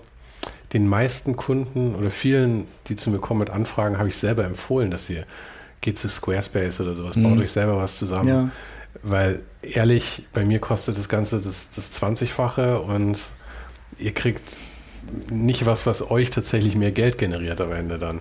Und es kann natürlich sein, dass das bei dem Grafik, ich meine, es wird immer große Agenturen geben, so Full-Service-Agenturen. Genau. Ja, genau. So, aber ja, bei den kleinen, wer weiß, wer weiß. Also es wird sich sehr ändern. Da muss man sich auch Gedanken machen, wie man, weil die Kommunikation wird bleiben, aber die, ähm, die großen Konzerne wie Facebook, die werden sich dann Gedanken machen, dass jedermann das machen kann. Mhm. Und du kannst ja auch jetzt ein Logo selber machen. Also früher wäre das ja unmöglich gewesen. Und weil wir vorhin noch drüber geredet haben, ist der, der Facebook Business Manager, dass wir beide da nicht Horror, durchblicken. Ja, also, das ist der absolute Horror. Also ich glaube, da sind wir noch ein paar Jahre von entfernt. Ja, aber ich glaube, also ich glaube, die machen das ja auch extra um, ähm, äh, ich glaube, das kann nur System sein, dass das so kompliziert ist. Ach, das weiß ich gar nicht. Ich glaube eher, dass das, weil die, auf der anderen Seite, bei Instagram sieht man es immer, finde ich, da kannst du, wenn du irgendeinen so Post einfach bewerben willst, mhm. dann ist irgendwie drei Klicks, die du genau, auf deinem Handy machst. Boost, ja. Aber wenn du es gescheit machen willst und genau. die Zielgruppen wirklich steuern willst und so, dann kommst du halt in ein super komplexes System rein. Aber vielleicht kann man das auch nicht deutlich vereinfachen, weil es ist wahnsinnig komplex, was du alles einstellen kannst ja. und so. Das ist halt für den, und ich sage es in großen Anführungszeichen, so für den Power-User halt dann, ja. Und ja. der bin ich einfach noch nicht. Ich auch nicht, ja, das stimmt. Ja, also das, das wird sich auch vereinfachen, glaube mhm. ich. So, das, ähm, gucken, ich weiß, weil, also ich probiere auch sowieso nicht in der Zukunft zu leben, weil das hat nur mit Ängsten und mit irgendwas zu tun, aber mhm. da wird, aber das kann man absehen, ähm, innerhalb unserer Karrieren haben sich auch ganz viele Berufe auch mal verabschiedet. Als ich klein war, gab es halt noch einen Freund von mir Setzer gelernt. Mhm. So, und, das, ähm, und, das, und das Ding ist, das Verrückte, diese Berufe kommen langsam wieder. Also es gibt so diese handgemachten äh, kleinen Karten, dafür geben, geben, äh, geben Leute jetzt sogar lieber Geld aus als für dieses Flyer-Alarm-Zeugs. Ähm, Vinyl ist wiedergekommen und sowas. Das, damit kann man jetzt richtig viel Geld wieder verdienen. Aber halt viel weniger Leute. Ich meine, früher gab es halt tausende von Setzern, mhm. die alle davon ja. akzeptabel leben konnten. Ja, klar, und heute können halt drei davon richtig gut leben und das war's aber. Ja, klar. Es ist halt so ein, ist halt so, ein, so dieser Manufakturgedanke und dieses Artisanal. Und ich meine, im Prinzip, wie du es auch hier machst mit dem, mit dem Parfumladen. Ja? Mhm. Ich meine, das ist ja auch super, super klein, super exklusiv eigentlich. Aber ich meine, es können auch nicht tausend Leute in Berlin ja, ja, das, das wär, machen. Ja, das wäre wär nicht interessant, ehrlich gesagt. Dann würde ich weiterziehen, aber ähm, genau. Aber dann sind wir da eigentlich an dem Punkt, wo sich das dann auch langsam entwickelt hat, oder? 2016 hast du angefangen mit dem? Genau, ich habe hab 2015 angefangen, ähm, beziehungsweise 14 äh, hatte ich das schon mal versucht, einem äh, der, der äh, Ruhrtriennale einzudrehen, als ich das Corporate Design äh, entwickeln wollte, dass, das, dass wir Düfte machen für die ganzen Inszenierungen. Mhm. Und das ist natürlich dann total in die Hose gegangen. Sorry, für wen war das? Ruhrtriennale. Die Ruhrtriennale, das ist so, das sind so, ähm, das ist eine ganz große ähm, ähm, Veranstaltungsreihe oder Veranstaltungen, das sind so, glaube ich, über drei Jahre geht das immer, mit einem Intendanten, der dann irgendwie verschiedene mhm ähm, ich will jetzt mal Opern sagen, sind aber keine Opern, aber so ähm, Musiktheater. Ähm, Musikinszenierung äh, in verschiedenen Ruhrstädten macht. Damals Damals ähm, habe ich ähm, die, äh, war ich noch bei der Emscher Genossenschaft und habe da die, den Umbau der Emscher Artdirekt, die Artdirektion dafür gemacht. So und deswegen hatte ich da viel in der Ruhr zu tun. Deswegen okay. hatten mich eingeladen zu einem Pitch und mein, mein, meine Idee war einfach, dass wir ähm, äh, halt auch die Leute ein bisschen lenken dahin. Also das heißt, diese Inszenierung riecht halt nach dem und dem. Und ähm, man kann auch dann vielleicht auch so Bratwurstgeruch haben, wenn so will, und dann kriegen alle Hunger und dann kaufen sie alle Wurst. Und erinnert sich demnächst bei, beim Wurstessen daran, an diese Inszenierung, in der sie waren. Weil sie dann in der Oper dann davon eine Bratwurst bekommen haben oder sowas, mhm. was ja auch nicht so normal ist. Und das, das, war, das war so ein bisschen die Idee. Aber die haben mir natürlich nicht abgenommen, dass, dass das geht und äh, wie ich das produzieren will. Und das war, äh, scheitern tue ich nicht so gerne. Das, äh, das ist etwas, was ich, ich probiere immer ähm, Sachen zu schaffen und, ähm, und dann äh, bin ich halt dabei geblieben mit dem Düfte machen und das auch in Identity-Arbeiten einzubauen. Hattest du irgendeine irgend, äh, Vorgeschichte damit? Hattest du irgendwie Ahnung davon oder? Ahnung hatte ich keine. Ich hatte nur dieses, dieses Momentum in meinem Leben. Dieses eine, dieses, dieses ähm, zum ersten Mal wieder zurückkommen nach Argentinien. Mhm. Das ist immer, das äh, habe ich schon, insgesamt schon ganz oft in meinem Leben erzählt, aber das war wirklich so eine wichtige Situation. Ich war 16 Jahre lang nicht in Argentinien und bin gegangen, als ich ein ähm, Mini war, also mit viereinhalb Jahren oder fünf, weiß man halt nicht so viel und kennt so dann Elternzusammenhänge äh, und das war's. Und bin dann mit 20 in Argentinien in, in Ezeiza, Buenos Aires gelandet und habe das Gefühl gehabt, ich bin zu Hause. Ein Gefühl, was ich nicht kannte. So, das war wirklich so, es war ein Gefühl, das ich kann es immer noch nicht in Worte fassen. Es war einfach so, ich bin wieder da, ich bin da. Das, äh, und es gab, ich hatte keine visuelle Erinnerung, ich hatte keine Freunde, ich hatte alle Bekannten, die wir dann getroffen haben, waren keine, keine, da gab es keine Beziehung von mir, weil ich natürlich irgendwie dann. Es waren Bekannte deiner Eltern, aber nicht deine Bekannten. Ja, auch so alte Freunde, die ich so mit vier Jahren hatte. So, so, es, es, es, gibt, es gab keine, kein, kein ja. Link so. Und ähm, da, damals war ähm, äh, gab es nur dieses, was du siehst, ist real. Das, diese, diese ganzen anderen Realitäten und äh, dass jeder subjektive Wahrnehmung hat und subjektive Realitäten hat, das war, das war damals nicht klar. Also das war, wurde auch gar nicht ähm, mir jemals beigebracht, deshalb musste ich dann später lernen. Und dann habe ich ausgestrichen so, nee, das kann nicht sein, das Visuelle kann es nicht sein, die, die Menschen kann es nicht, das Essen kann es nicht sein, weil das hatte ich sowieso auch immer in Deutschland, sagen die nicht Hessen. Und, ähm, und dann blieben nur noch Gerüche übrig. Und das war so ein, so ein Wow-Ding. Und mit dem ja, übermächtigen Gefühl von, ähm, von oder dieser Power von, von Duft bin ich dann irgendwie dann in meine Zukunft gegangen, ohne es genau zu wissen, was, was, was ich damit machen würde. Du hast immer gesagt, der Geruch der Linden in Berlin erinnert dich sehr daran, oder? An, ja, es gibt sehr viele Linden in Buenos Aires, sehr viele mhm. Linden, genau. Genau, das, ähm, da gibt es sehr viel. Und ähm, was so auch parallel sind. Also man sucht natürlich auch dem, was man, dem, was man ja, ja, kennt. So, das ist ein bisschen, bisschen äh, da ist man äh, auch einfach in seiner Haut. Also, das, ähm, also es gibt auch viele Sachen, die ich gar nicht benennen könnte. Ähm, genau, und dann war Duft immer so ein bisschen interessant für mich. Dann habe ich natürlich mich mit Duft, mit Parfums beschäftigt in den 90ern, auch mit Comme des Garçons. Die hatten ja sehr, äh, sehr moderne Ansätze bei Parfum. Also das, was jetzt so normal ist in der Nischenparfümerie, begann mit Comme des Garçons in den äh, Mitte 90er. Die kommen, die kommen eigentlich aus Japan, oder? Comme ja, des genau. die, das, die sind für mich erst so ein Begriff jetzt mit diesem ganzen Streetwear-Kult, der jetzt da so aufgekommen ist, sind die überhaupt erst ein Begriff geworden. Weil davor, das ist ja schon eher so, jetzt nicht Haute Couture, aber schon so sehr, eher so höhere Mode, sagen wir mal. Genau, es war 80er Jahre, also wenn du in den 80er Jahren groß geworden wärst und in einem bestimmten Alter auch, dann war das so, das war, das war so, so sahen alle, alle Artdirektoren und alle Grafik äh, und alle Architekten aus, ein bisschen, bisschen, äh, bisschen schief, also dass die Silhouette oder die Körperproportionen äh, mhm. sich ändern. Ähm, das, das war sehr, die, sind, die waren sehr avantgarde, wenn man das überhaupt nennen kann. Das ist total Wort. lustig, dass jetzt halt auch 30 Jahre später dann wieder so ein krasses Revival im Prinzip jetzt ja, gerade kriegen. Genau, das ist äh, immer schön. Also ich finde ich find sowas so sehr nachhaltig. Das, mhm. sowas, das, und das beweist auch, dass man auch im Alter, in der Kreativität auch sehr jung bleiben kann, wenn man, wenn man offen ist. Ja, aber das heißt ja trotzdem nicht, dass es in die Zeit passt. Das ist ja immer, ich glaube, bei solchen Marken ist es ja, also da kann man, man kann sich jetzt einreden, dass, dass die so adaptiv sind und sich da so angepasst haben, aber ich glaube eher, dass die Zeit wieder besser passt dazu dann. Ja, ja und nein. Also es gibt natürlich so ein, es gibt etwas, es gibt etwas, was gerade fehlt. Und das ist so ein wirkliches ähm, fassbare, ähm, fassbare Sachen. Viele Sachen sind halt digital und man kann irgendwie, die, die Jugend sucht nach, äh, nach einem, nach etwas mehr Reibung. Die, ja, die gab es natürlich in den 80er Jahren sehr viel mehr als hier. Da ja. gab es so eine Definition, Definition, du gehörst in diese Sparte, du bist jetzt ähm, der Technikfreak und ich bin dann der, der Grafiker und höre die Musik und du hörst die Musik und dann hat man diese Codes und dann aber sind die heute weniger? Oder ich meine, du hast, du hast ein Kind, das 16 ist. Ja, du hängst da, glaube ich, mehr dran als ich. Ich meine, ich bin jetzt. Sie sucht so ich sehr. Ich bin jetzt 39 ohne Kinder. Ich glaube, weiter entfernt könnte ich nicht von der Zeit dann eigentlich sein. Ja. Ich habe nichts, was mich daran verankert.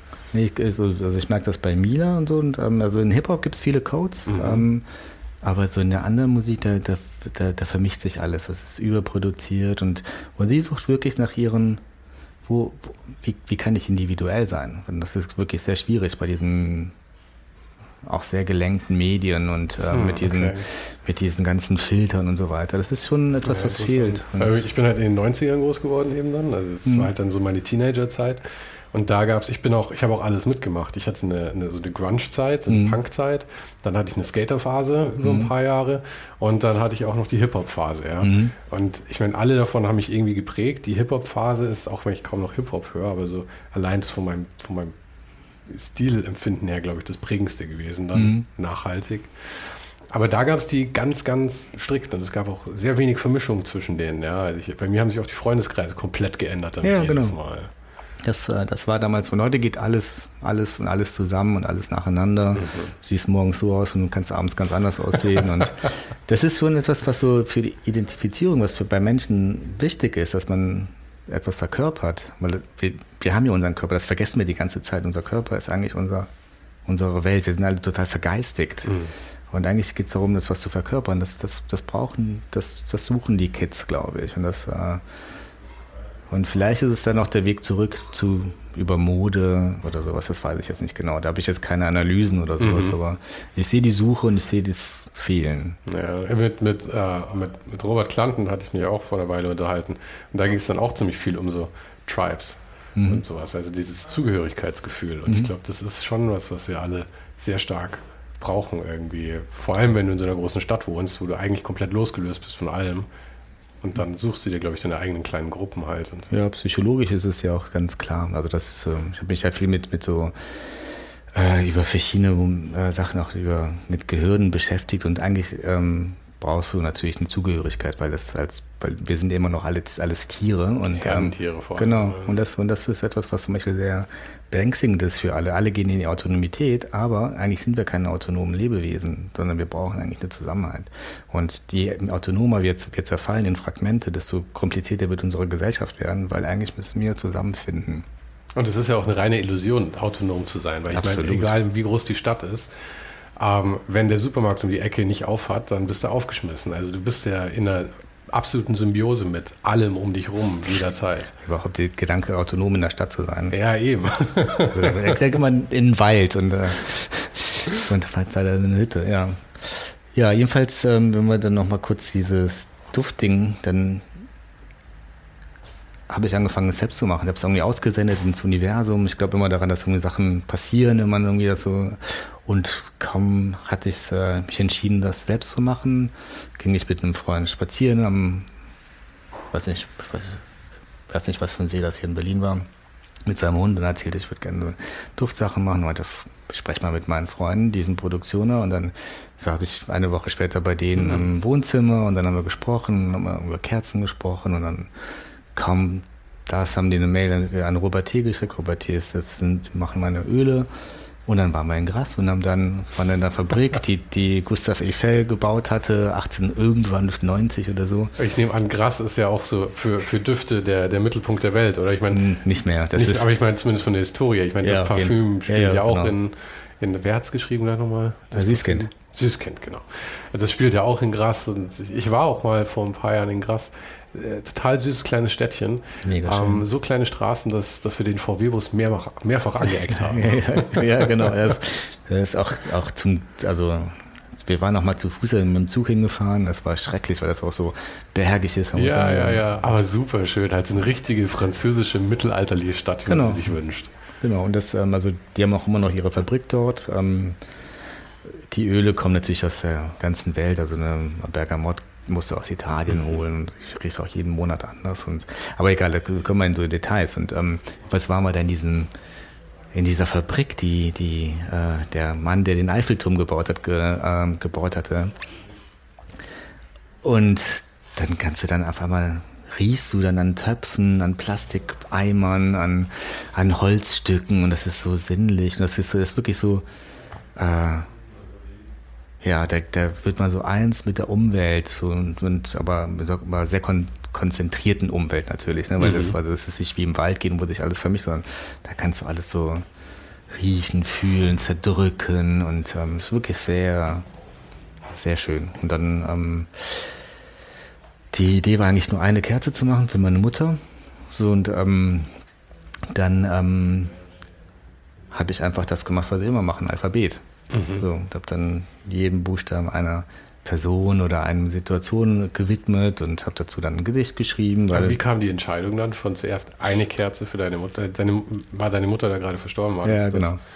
Und also in Erinnerung an deine Mutter und ich meine, dann von da aus den Sprung zu machen zu, was war das, 26 plus 1? Ja. Alle Buchstaben plus das Unzeichen? Ja, das war, war sehr, also allein zu sehen, wie, wie komplex meine Mutter ist. Also, also das, äh, ihr gehören viele Teile von verschiedenen anderen Kerzen auch. Ne? Also es war, ähm, der, der, in einem spielt zum Beispiel auch so ein ihr Älterwerden äh, eine Rolle. Das ist bei dem B, das vermischt mit anderen Sachen. Ähm, und ich habe gemerkt, mit einer Kerze kann ich gar nicht so eine, die, dieses gesamte ähm, ausdrücken, was ich da an Emotionen hatte. Da war es auch so eine Trauerphase natürlich und habe natürlich auch viele Sachen aus verschiedenen äh, Perspektiven sehen können. Es war auch sehr fragmentarisch, weil auf einmal kamen Erinnerungen, auf einmal kamen ähm, Trauermomente. Manchmal war ich so ausgeschlossen, manchmal war ich so mittendrin und ähm, da bist du gemerkt, das passt aber auch zu ganz vielen anderen Sachen in meinem, in meinem Leben, so dass ähm, meine Tochter wird älter, äh, meine Beziehung ist jetzt so und so und ähm, ähm, und meine Beziehung ähm, hat sich auch seitdem auch so, so wahnsinnig gewandelt. Es ist immer noch die gleiche Person, aber wir sind, wir, wir gehen immer weiter und ich konnte nicht sagen, das ist so, wie ein Logo machen. Meine Logos, äh, wenn du, wenn du dich ein bisschen damit beschäftigst, erzählen die immer eine Geschichte, dass wir die ähm, für ähm, ähm, ähm, dass wir das ähm, in Düsseldorf, das Kunsthaus, wie heißt das nochmal? Die Kunsthalle Düsseldorf, das zerfällt und wächst zu neuen Sachen zusammen. Ähm, und, und, und ich habe immer probiert, bewegte Systeme zu schaffen als Logo, die natürlich immer wieder erkennbar sind. Und ähm, ich konnte mich nie entscheiden, ein, etwas in Beton zu gießen. Und dann war es irgendwie klar, ich brauche mehr als eine Kerze. Mhm. Dann waren es zwei, drei, vier, fünf und dann dachte ich, zwei, drei, vier, fünf, wie, wie, was ist das denn? Und dann habe ich gedacht, das mache ich das, was ich immer mache. Und zwar für mich ein Alphabet und eine Schrift. Und dann habe ich eine Schrift gemacht und habe dann gesagt, das V gehört Vanessa, das M gehört Mila und mir, meiner Tochter und mir und und und und. Das N ist für meine Mutter und dann blieben noch so ein paar, paar Sachen übrig. Und eins ist zum Beispiel, dass äh, das ist einfach nur der Sturheit gewidmet, weil ich bin sehr stur. Also wenn ich was will und was fühle, dann, dann kriege ich einen Weg, dass, dass ich das schaffe, auch, auch gegen Widerstände. Also nicht bösartig, sondern einfach so, weil ich überzeugt bin, dass es einfach das Richtige ist. Und ähm, ähm, genau, das, dafür gibt es eine Kerze. Und da muss man natürlich dann der nächste Schritt ist, wie riecht das? Und da habe ich natürlich sehr viel, habe ich mich sehr geschult, dann äh, war ich natürlich an, habe ich überall gerochen, wo es nur ging. Das war wie damals, als ich in den 90ern Alphabete entdeckt habe überhaupt und dann einfach mal durch die Straße gegangen und dann, ah, das ist die Futura, das ist das und das ist das und das ist die Schrift und das, äh, und ah, der verwendet die Schrift darum, dann das er ist ähm, mhm. das Charismatische an dieser Schrift und so, und das war genau das Gleiche. Das war wieder so eine Forschungsreise. Das war wie, wie Reisen eigentlich. Also eigentlich wirklich wie Reisen, wo du dann viele Sachen siehst und erfährst und, und lernst. Ja, aber das ist, das ist so ein Knackpunkt mit diesen Kerzen und dem Alphabet, ja. Weil das ja so im Rückblick klingen diese Sachen dann immer sehr logisch und das ist dann halt so passiert und das ist so passiert. Aber es sind ja so viele Entscheidungen dabei. Und ich meine, als allererstes Mal, ja, wenn du damals das Leuten erzählt hast, dann nehme ich an, haben die wahrscheinlich gedacht, ah, der Mario, der Designer, hat jetzt da halt so eine verschrobene Idee, dass er jetzt halt noch Düfte machen will, oder? Ich meine, hm, immer noch ist es. Vor allem die Leute nehmen ja auch, ich glaube, das hast du vorhin schon mal gesagt, die, die wollen dich auch in so Schubladen stecken mhm. und so. Ich meine, das heißt, wenn du dann sagst, ich mache was völlig anderes, dann nehmen die das ja auch nicht ernst. Das ist ja dann ein Hobby. Genau, ja. genau so ist es. Ist auch immer noch so. Und jetzt, jetzt, die Frage ist immer noch, was machst du eigentlich? Was bist du eigentlich? so, ich bin Mario. Also das so, ich bin wieder Parfümeur oder irgendwas, bin auch kein Grafikdesigner. Das ist, sind Teile von mir. Mhm. So, man kann auch sagen, ich bin ein, ich bin ein Nicht-Frühstücker. So, mhm. äh, oder irgendwas anderes. Das ist, äh, ich möchte nicht so gerne in so Schubladen passen. Ehrlich gesagt würde ich gerne überall mal reingucken. Also je, je mehr ich von allem erfahren kann, desto glücklicher bin. Es muss ja nicht mal meine Sache sein, sondern ich möchte, ich möchte fühlen, ich möchte Menschen fühlen. Aber ich habe ich hab intuitiv, wenn du das so sagst, habe ich auch so das Gefühl, so ja, natürlich, das ist auch irgendwie scheiße, wenn man immer in so Schubladen gesteckt werden muss und so. Aber auf der anderen Seite muss man auch sagen, ich glaube, da steckt ja auch überhaupt keine Bösartigkeit dahinter und nichts. Das ist ja so ein, so ein Ding.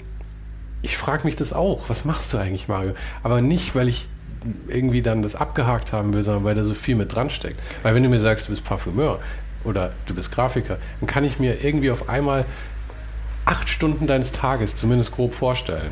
Und wenn ich das nicht habe, bist du so eine große Unbekannte einfach ja, nur. Ja. Und ich glaube, das ist immer so der Punkt tief, warum die Leute wirklich das wollen irgendwie. So, sag mir eine Sache, die du bist. genau, machst. also im, im Zwiegespräch finde ich das auch ganz toll. Ne? Also ich kann ja nur sagen, dass mein, äh, mein, mein, mein Grafikbüro Telefon kaum noch klingelt. Das hat früher die ganze mhm. Zeit geklingelt. Aber dann, wo dann irgendwie dann bekannt wurde, dass ich dann irgendwie mich mehr mit Düften beschäftige, war dann auf einmal so, der ist ja gar kein Grafikdesigner mehr, ruft er gar nicht an. Aber klar, ich mache das immer noch und ich mache das immer noch leidenschaftlich gerne. Ähm, so, das, ähm, aber das, das war so direkt so Schublade zu, die andere ist dann vielleicht auf oder die andere ist dann, keine ja, Ahnung, ja, ja. ist nicht meine Schublade. Und das ist ja auch gut, weil wenn, es, wenn das Grafiktelefon immer noch genauso viel klingeln würde, dann hättest du wahnsinnig Schwierigkeiten, das alles abzulehnen und dann hättest du viel weniger Zeit für das andere, wo du eigentlich gerade mehr Interesse dran hast. Ja, ja, also das weiß ich. Ich wollte nur sagen, so dass so, also das äh, von, von Ferne zu entscheiden, das ist schon irgendwie so etwas, was mir nicht so ganz gefällt. Ich will mhm. auch nicht so den Stempel haben, weil ich möchte immer die Möglichkeit haben, auszudrücken, was, warum ich das mache. Und es geht bei Duft und bei Grafik, ist, ist bei mir das Gleiche. Es sind beides Sprachen, die sind unterschiedlich. Das, ähm, die Düfte sind für mich so eine Sprache wie ähnlich wie Musik. Dann komponiere ich was, das, da gibt es verschiedene Layer, da gibt es verschiedene ähm, Phasen, die, die, die, so ein Parfum hat. Also zuerst riechst du dann ganz viele Kopfnote, dann kommt so die, die Herznote und dann kommen dann später die, ähm, diese Basisnote, sag ich dann, das wäre sowas wie der Refrain von dem, von dem Duft. Und dann hat es noch einen Namen, das ist für mich das Allerwichtigste, diese Namen von mhm. den Düften. Ähm, und auch dann, die dann vermitteln, worum es mir eigentlich geht. Also ähm, so, das, ähm, und bei Grafikdesign ist eigentlich genau das Gleiche, wenn man, äh, da geht es mir darum, Sachen auszudrücken, eine Sprache zu definieren, Dialektiken, was auch immer. So, das, ähm, das, das, sind ja auch wahnsinnig viel Parallelen. Das ist, ja. zwar, es ist zwar oberflächlich ein völlig anderes Thema, genau. aber letzten Endes geht es ja immer um Gestaltung. Ob du jetzt ein Duft gestaltest oder ein Musikstück oder ein Magazin. Oder ein Haus. Oder ein Haus, ja. Ich meine, es ist der, der Grundgedanke ist derselbe. Genau, also die Basis ist immer gleich und dann gibt es natürlich verschiedene Disziplinen, die dann dazukommen. Mhm. Und da falle ich gerne rein und mache meine eigenen Schwimmversuche, das so hinzubekommen. Und ähm, genau, ich habe natürlich dann auch immer gute Partner, muss man auch sagen. Ne? Das ist ja nicht. Aber dann lass doch mal über die, über die Partner noch reden und auch über das, wie du dann von 2016 bis heute 21, 21, fünf Jahre später, ähm, wie das dann noch so weiter verlief. Ja, und dann ähm, Genau, dann äh, 2015 war so Produktion, Supplier Chains, äh, Supply Chain äh, Aufbau, wie macht man das, wie, was für ein Wachs nimmt man, was für Dochte, mir ist alles so nachhaltige sehr wichtig, also alles ist handgemacht. Es gibt nur künstliche tierische Elemente wegen ähm, Cruelty-Free ähm, ähm, Wichtigkeit für mich, also dass wir keine äh, und so weiter. Dann, ähm, dann hatte ich auf einmal dieses Alphabet. Das ging dann irgendwie äh, medienmäßig dann irgendwie auch total easy. Also da, ähm, ich kannte natürlich auch die ganzen Chefredakteure mhm. damals und ähm, ja, stimmt, habe ich gar nicht dran gedacht, aber du konntest dich natürlich hervorragend platzieren. Ja, genau. Hast du im KDW irgendwas dealen können? Ich meine, die wären doch auch perfekt dafür, Hätte ich oder? machen können, aber da, da hatte ich gekündigt gerade beim KDW, Aha. auch aktiv, weil ich irgendwie dann auch äh, das nicht mehr wollte. Das hatte, da war es ein bisschen schwierig und das ist auch, ähm, das, also ein Alphabet an Kerzen zu machen, nimmt ihr auch keinen KDW ab oder sowas, weil die brauchen sehr viel Platz und das ist sehr viel mhm. Geld wert. Und, und andere große Marken ähm, bezahlen Geld dafür, dass sie da unten sind ja. und äh, dass du das das, äh, das Geld hatte ich einfach gar nicht. Also ähm, deswegen, also aber viele andere hat es so. Da habe ich da auch noch eine Zwischenfrage ja. stellen. Das mit dem Geld ist ja auch so ein Thema, weil das heißt, du hast ja dann das irgendwie selbst finanzieren müssen, ja? Ich habe alles selbst finanziert. Ja, und hast du dann aber zu dem Zeitpunkt gedacht, ich, ich probiere das jetzt mal, wenn es läuft, läuft es und wenn nicht, dann nicht? Oder hast du irgendwie gesagt, okay, das ist jetzt, was ich mache, ich stecke da jetzt richtig Kohle rein und das dann erste. wird es laufen? Nee, das Erste. Ich habe richtig Geld reingesteckt und äh, habe aber auch äh, das ich, hab, ich bin ein Risikotyp irgendwie. Ja. Also ich kann da, kann da nichts anderes sagen. Also ich, ich habe auch nie dran gehabt, dass es nicht laufen wird. Also und dann, und wenn es nicht läuft, dann, dann gibt es immer äh, Elemente, die man verändern kann, damit es dann läuft. Also ich habe irgendwann es ist sehr lange her, ich kann den Satz auch, glaube ich, nicht zusammenbringen, aber ich glaube, der Unterschied zwischen erfolgreichen und nicht erfolgreichen Menschen ist, dass die Unerfolgreichen einfach aufhören. Hm. So, und ähm, die, ähm, das Gleiche gilt auch mit Intelligenz. Ein intelligenter Mensch würde niemals sagen, er ist intelligent. Weil ein intelligenter Mensch so oft gescheitert ist oder an Grenzen gekommen ist und dann weitergehen muss, dass er immer wieder sozusagen weit, dass er immer sozusagen eine, eine Grenze erreicht, wo, wo andere sagen würden, oh, da, da geht es nicht weiter. So, und da muss man sich weiterentwickeln und weiterentwickeln. Und Leute, die es nicht probieren, ähm, genau, das, das ist, glaube ich, so eine sehr, sehr wichtige Kleinigkeit am, am, an Menschen. Also ich würd, bin keiner, der einfach aufgibt oder aufhört, sondern ich mag einfach gerne Sachen zu Ende führen. Und ich weiß nicht, wann es zu Ende ist. Mein Grafikdesigning war zu Ende und das, also mein Büro mhm. war zu Ende. Und das äh, habe ich dann beendet und dann geht es weiter. Und weiß nicht, was, was ich mit den Düften mache. Also momentan wie, bin ich. Wie ging das denn dann zu Ende? Weil ich meine, wir hatten ja vorhin schon gesagt, du konntest das natürlich nicht einfach alles von einem Tag auf den anderen dicht machen. Die, all die Leute, die da sind, auf die Straße setzen, sondern es war ja dann wahrscheinlich mhm. auch ein Prozess, der sich für eine ganze Weile gezogen ja, hat. Das hat sich ziemlich lang. Also ich hatte auch Verträge natürlich, die mhm. man nicht einfach beenden kann.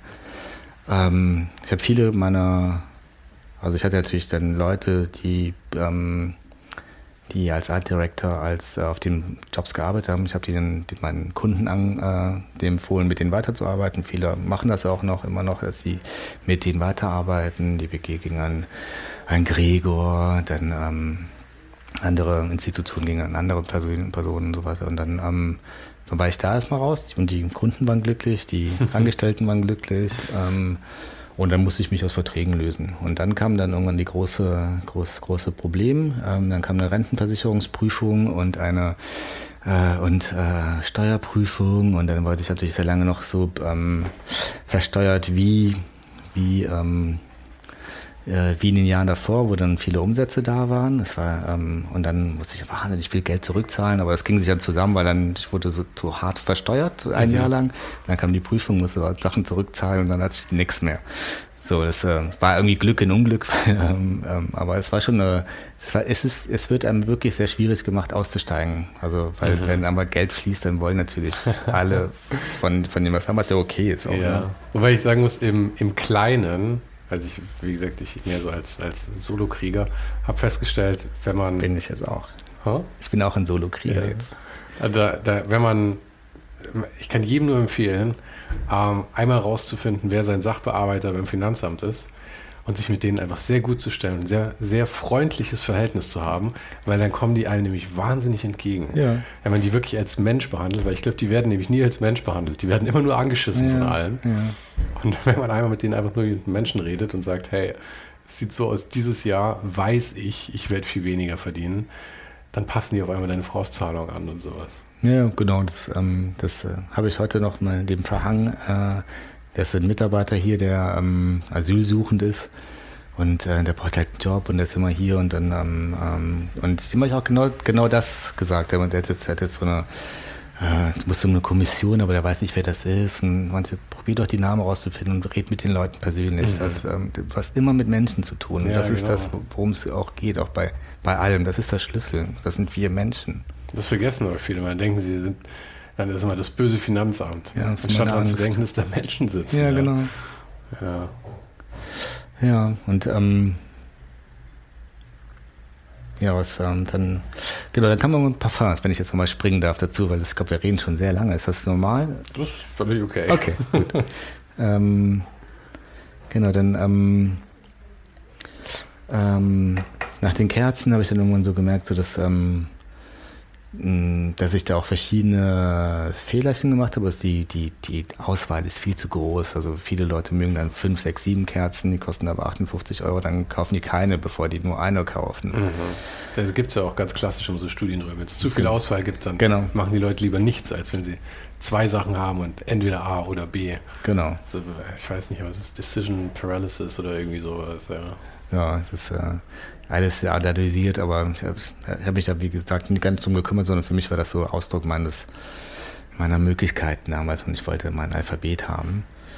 Und dann habe ich angefangen mit Parfums zu machen. Das wollte ich zuerst nicht machen, weil ich dachte, das wäre ein bisschen zu groß und das ist, ähm, aber das äh, macht mir noch mehr Spaß, ehrlich gesagt, weil ähm, da entwickeln sich die, die, ähm, die Düfte besser und ich kann auch viel besseres, viel bessere Rohstoffe verwenden als beim, bei den Kerzen, weil beim Kerzen wird das ja alles abgebrannt und dann hat es auch, auch ein bisschen Ressourcenverbrauch, wenn man das irgendwie alles so verbrennt und ähm, bei dem Parfum können die richtig leben und, ähm, und da kann ich wirklich so äh, ganz viel, bin ich viel näher dran an der Musik oder an einem ganzen Alphabet oder an einem, weil da kann ich richtige Identitäten, richtige Architekturen schaffen. Also manche haben, dann kann ich dann mit Alpha-Aldehyden ganz zum Beispiel ganz hoch hohe Sachen riechen lassen, die man normalerweise nicht riechen kann. Das sind chemische Zusammenst also äh, chemische Zusammen äh, Stoffe in den Parfums.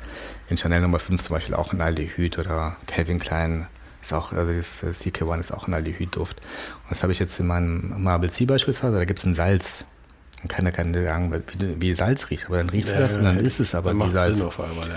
Und ähm, das ist zum Beispiel auch, was ich total toll finde, wenn, äh, wenn Leute reinkommen. Weil ich verkaufe ja hier auch, das ist ja so, dass äh, Vanessa nicht verkaufen.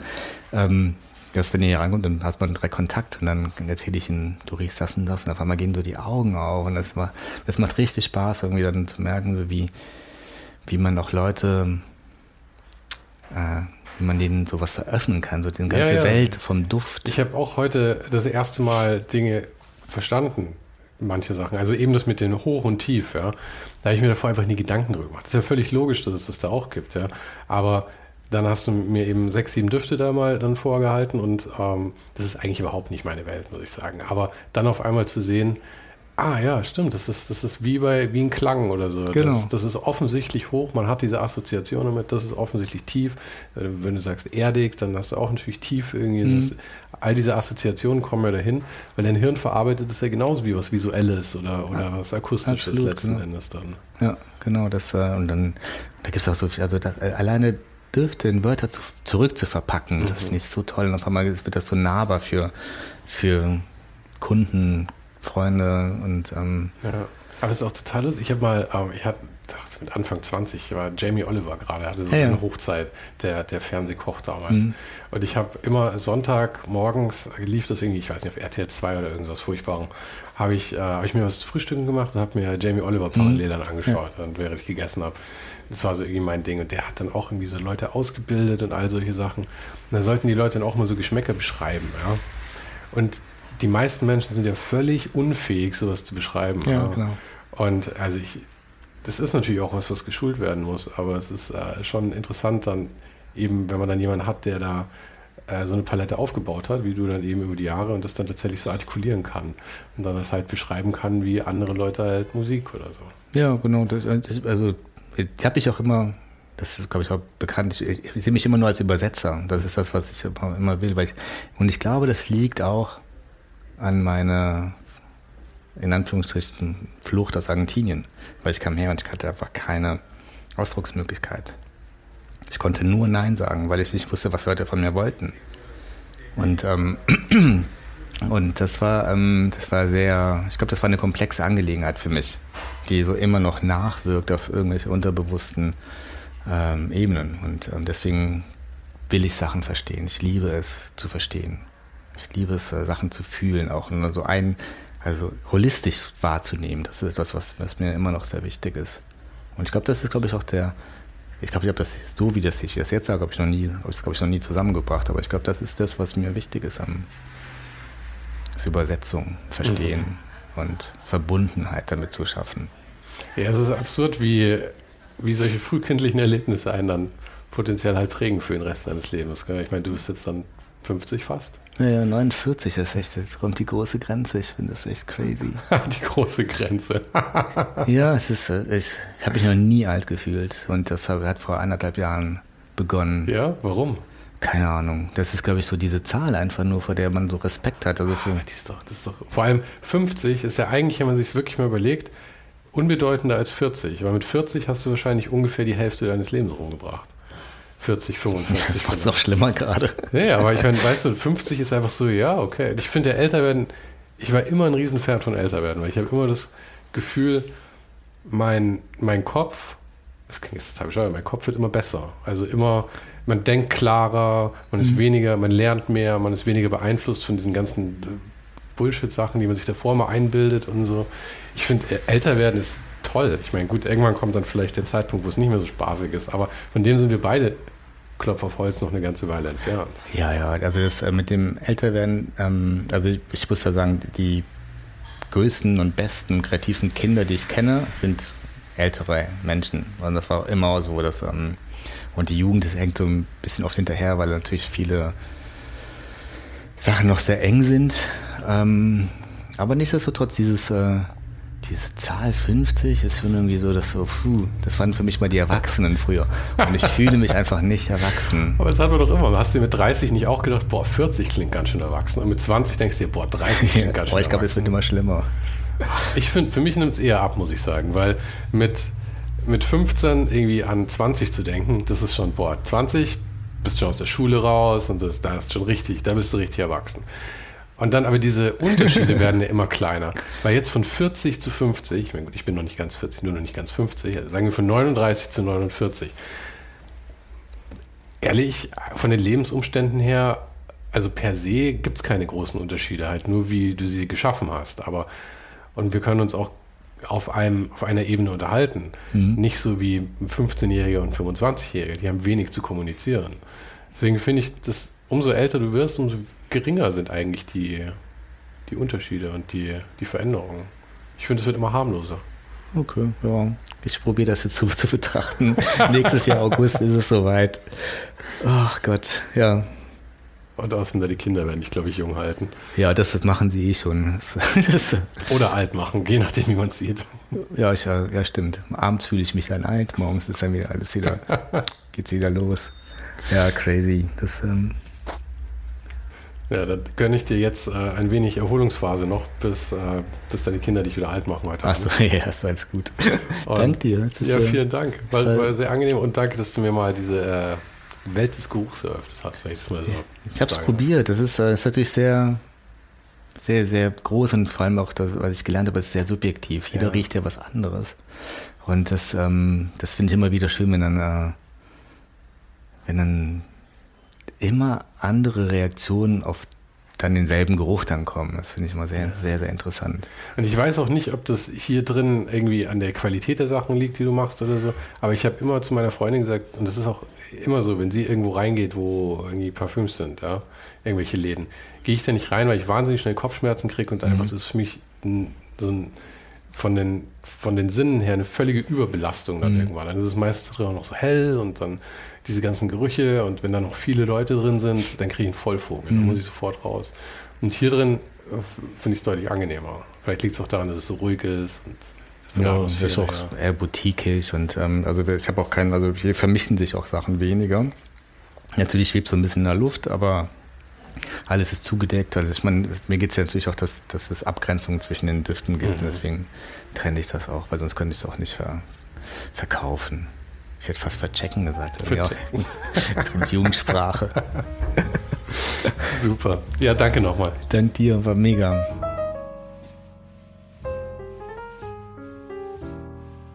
Ich habe ja jede Woche noch ein paar Tipps für dich, aber nach diesem Gespräch weiß ich gar nicht so richtig, wo ich anfangen soll. Mario hat so viele Berührungspunkte zu Leuten, die schon bei Ohne den Hype zu Gast waren, und es war nicht ganz einfach, nur drei von seinen Bekannten rauszupicken.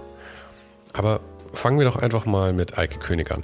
Eike hat sich parallel zu Mario einen Namen gemacht als einer der einflussreichsten Designer Deutschlands und war schon zweimal im Podcast mit dabei.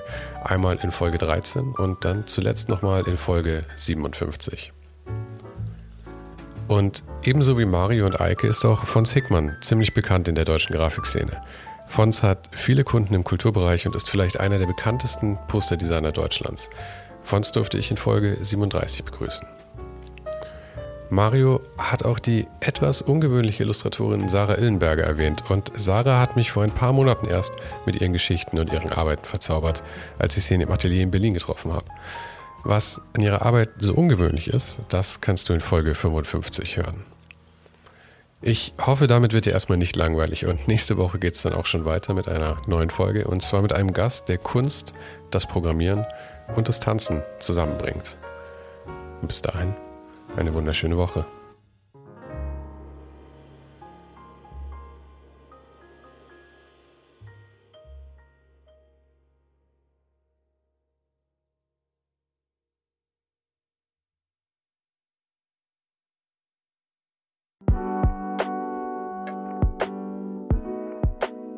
Das war's für heute. Falls du gerade eine von den älteren Folgen hörst, ist es gut möglich, dass du jetzt ein zweites Outro hörst. Lass dich aber nicht von mir verwirren. Ich bin gerade dabei, ein paar Änderungen zu machen und dafür muss ich 150 Folgen neu schneiden und nochmal uploaden. Du kannst dir wahrscheinlich vorstellen, dass das ein kleines bisschen dauert.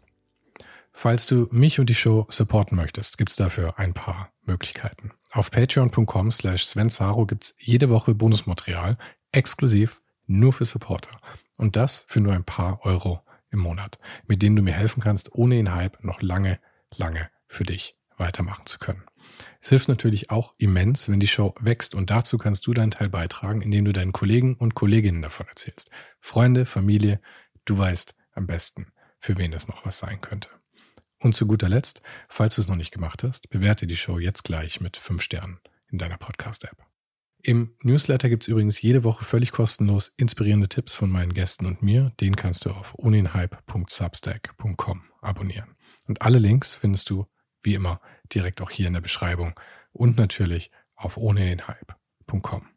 Im Archiv gibt's noch eine Unmenge anderer Gespräche. Unter anderem waren schon mit dabei Stefan Sagmeister, Mirko Borsche, Paula Schör, Mike Miri, Jeremy Format, Jonas Lindström, Mathilde Mutant, Olaf Heine, Eike König, Erich Spiegermann und, und, und. Scrolle einfach mal durch. Wir sind bei über 150 Folgen, wie gesagt. Und um ehrlich zu sein, kann ich selber kaum fassen, dass ich das Glück hatte, mit so vielen inspirierenden Menschen sprechen zu dürfen.